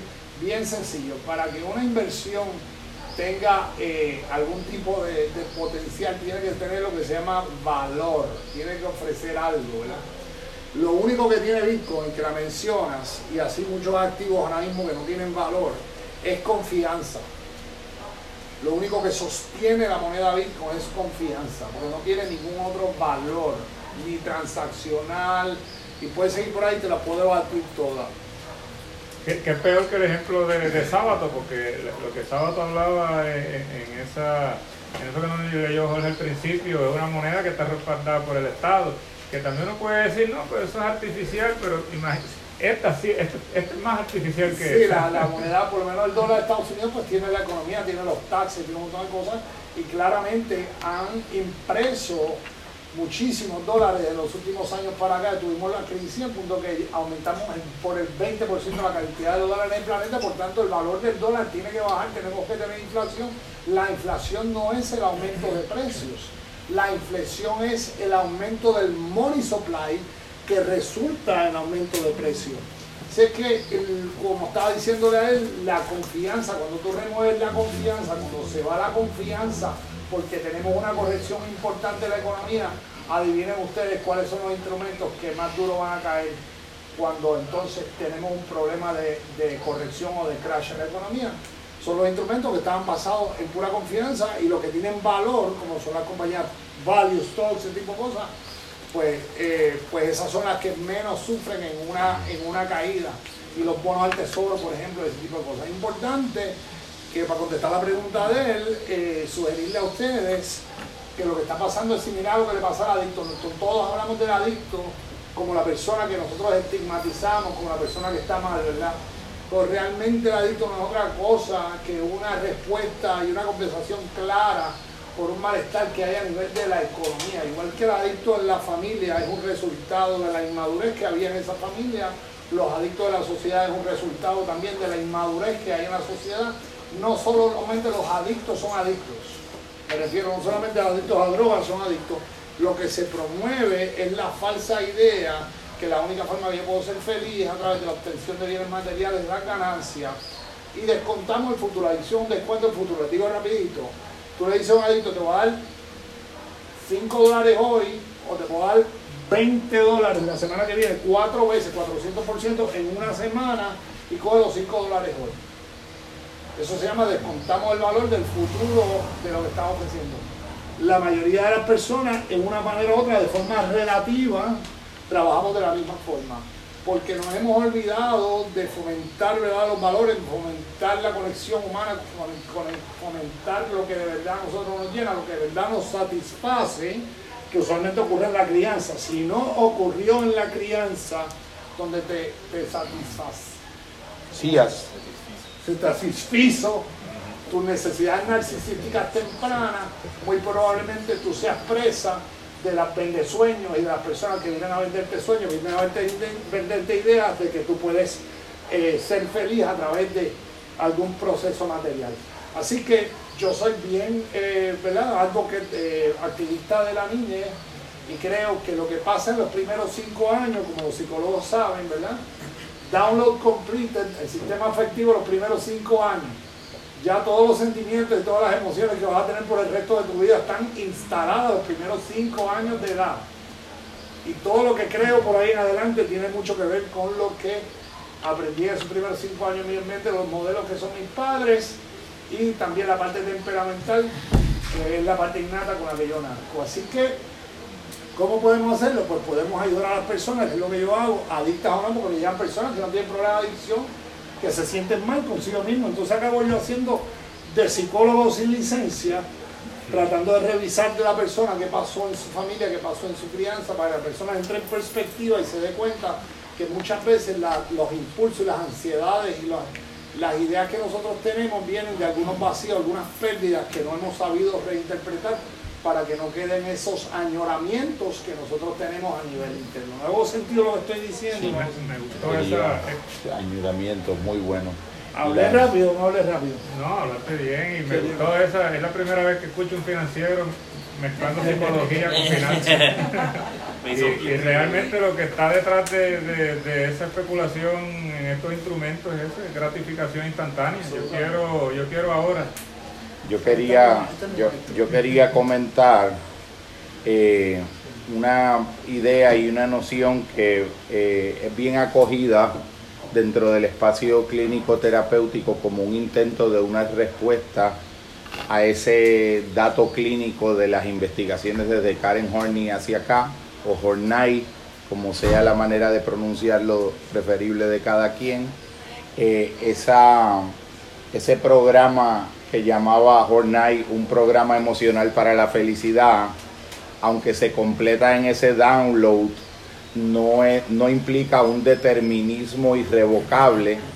Y precisamente los compromisos terapéuticos y los compromisos de los grupos de apoyo eh, es un trabajo de lo que yo le llamo autorretroreparentalización, es poder volver a vivir la experiencia. Yo sé que suena como un supercalifragilístico, es un supercalifragilístico, es volver, no te preocupes, tío Suárez, es importante también usar los conceptos complejos porque son problemas complejos, no se debe banalizar eso.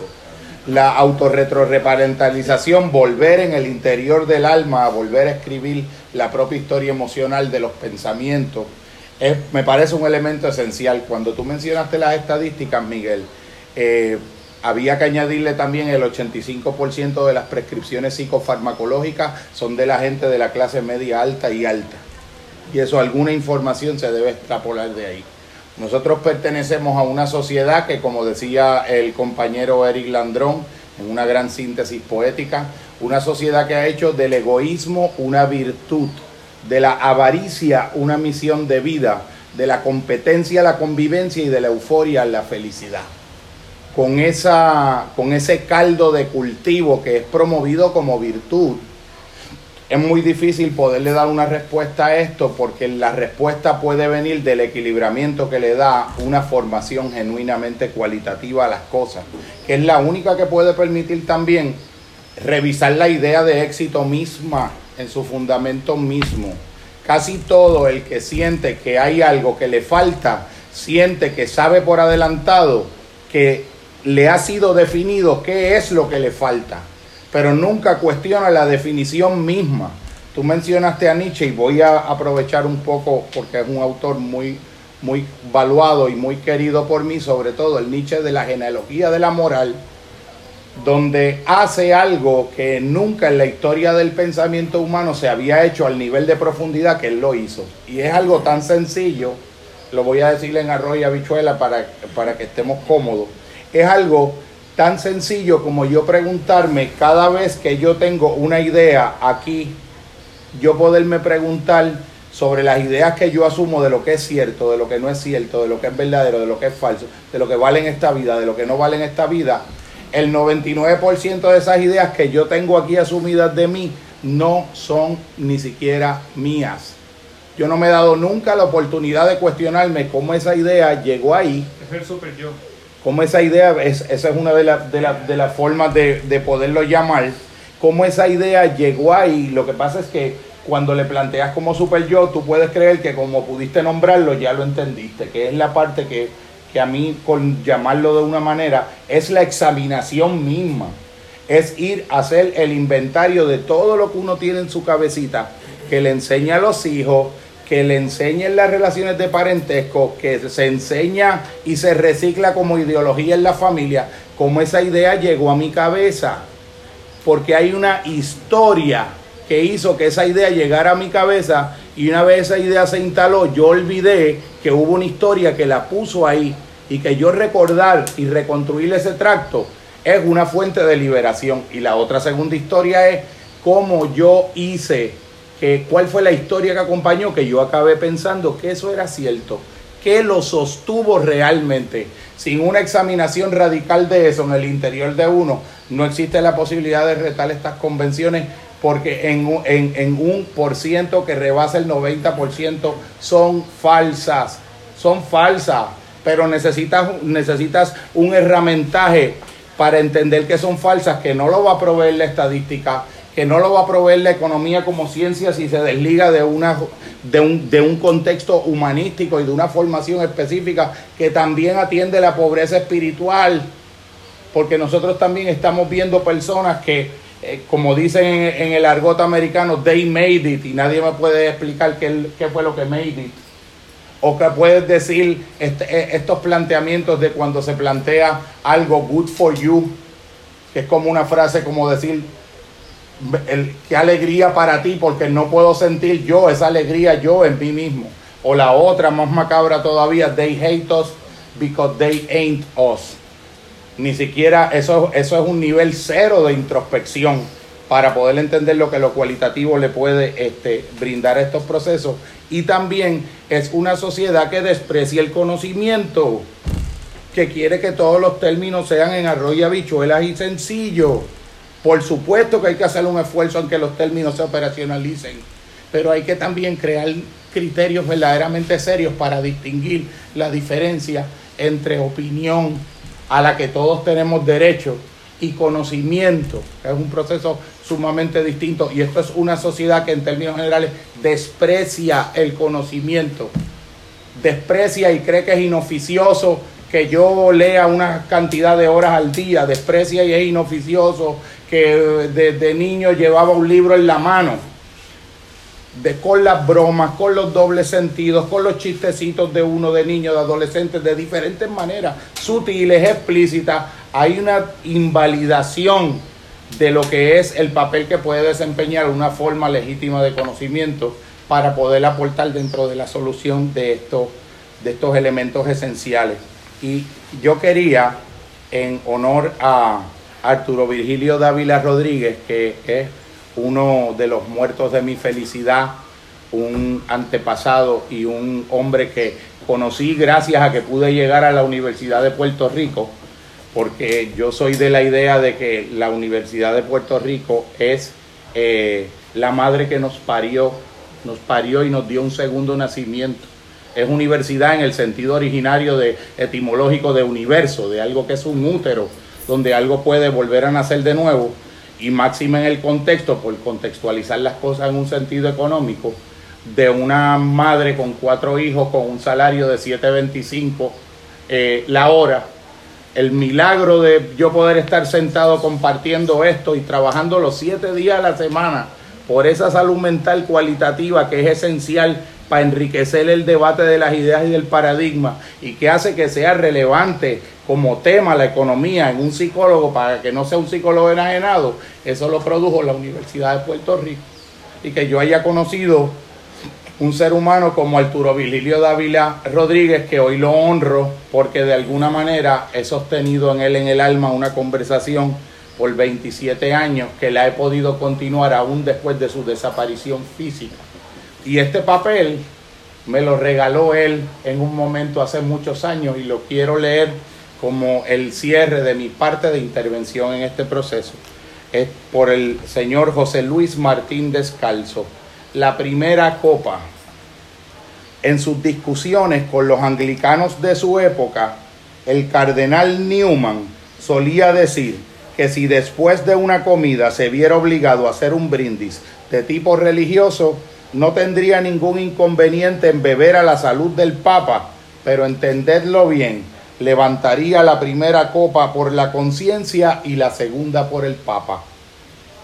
Respondía con ello el purpurado inglés a esa opinión tan difundida entre los no creyentes o los no católicos de que los que admiten el primado de Roma rinden únicamente culto a la obediencia, pero no a la conciencia, que hacen exclusivamente lo que los curas o los obispos les dicen, pero no atienden a la voz interior de su alma.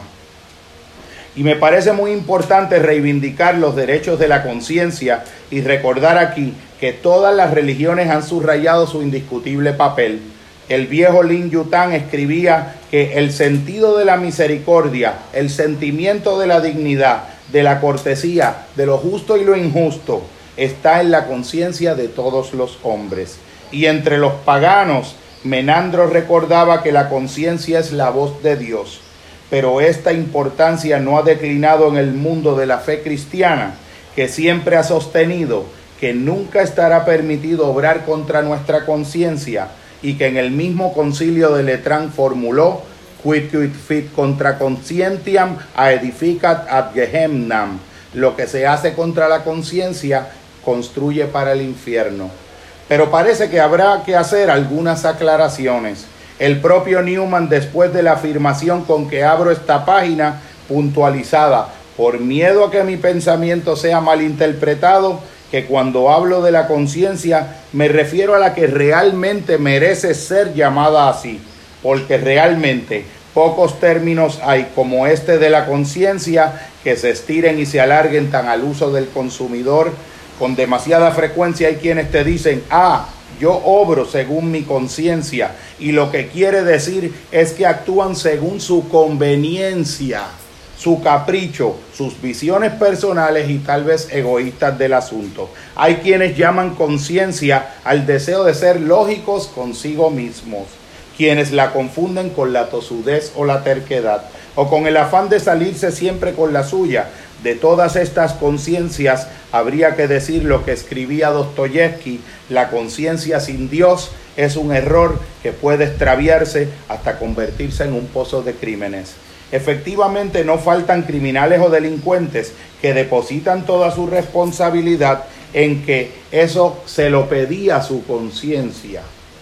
Para entender de qué conciencia hablamos en esta página, voy a citar de nuevo a Newman. La conciencia es el vicario natural de Cristo, profeta por sus instrucciones, monarca por su absolutismo, sacerdote por sus bendiciones y sus anatemas, e incluso si el sacerdocio eterno pudiera dejar de existir en la iglesia, este principio sacerdotal de la conciencia permanecería y ejercería su soberanía. Pero ¿qué queda actualmente de la noción de conciencia en el espíritu del pueblo? Ni en él ni en el mundo intelectual la palabra conciencia ha guardado su antigua significación. Hoy esta palabra se usa con frecuencia pero ya no evoca en absoluto la idea y la presencia de un maestro y magisterio en el mundo moral.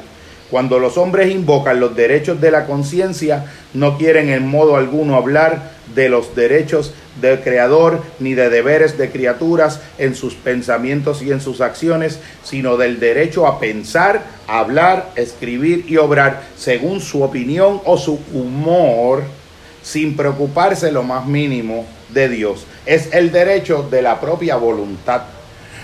Temo que el lector me encuentre en este artículo más abstracto de lo habitual, pero me parece extraordinariamente importante reflexionar sobre algo que tanto se usa y tanto se tergiversa. Y es que seguir la conciencia no es seguir lo que me apetece por encima de toda norma y de todo valor. La conciencia no es otra cosa que la voz de Dios que habla desde dentro de nosotros y nos empuja a ser fieles a la sustancia de nuestra alma y a la dirección de nuestra vida. Por eso, la conciencia es casi siempre una voz a contrapelo y una voz que empuja hacia arriba. Cuando los dictámenes de mi conciencia me dan la razón en lo que a mí me agrada, tengo motivos para pensar que no es mi conciencia, sino mi conveniencia la que habla.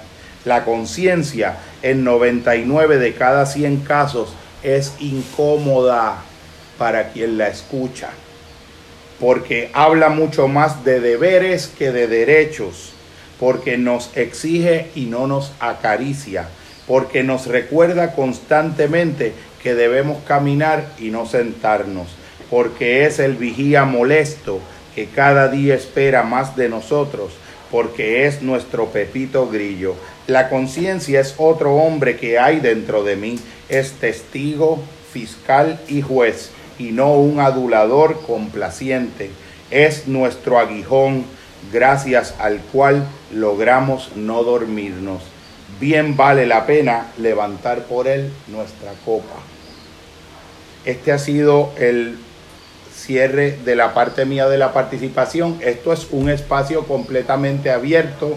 Eh, siento que cualquier persona, eh, Arturito, tío, eh, Samuel, Miguel, José Raúl, que quieran hacer alguna, algún planteamiento final, Roger, algo que sienta, eh, la compañera eh, eh, de Jorge, si quieres comentar algo, este, usted también, los que quieran, por favor. Yo, yo me tengo que ir porque tengo mi, mamá que necesita que la vaya a asistir, pero le agradezco mucho el espacio y me disfruté mucho el, rato que estuvimos aquí compartiendo. Eh, así que nada, que sigan disfrutando. Que sea una experiencia de crecimiento. Gracias. Gracias, hermano mío.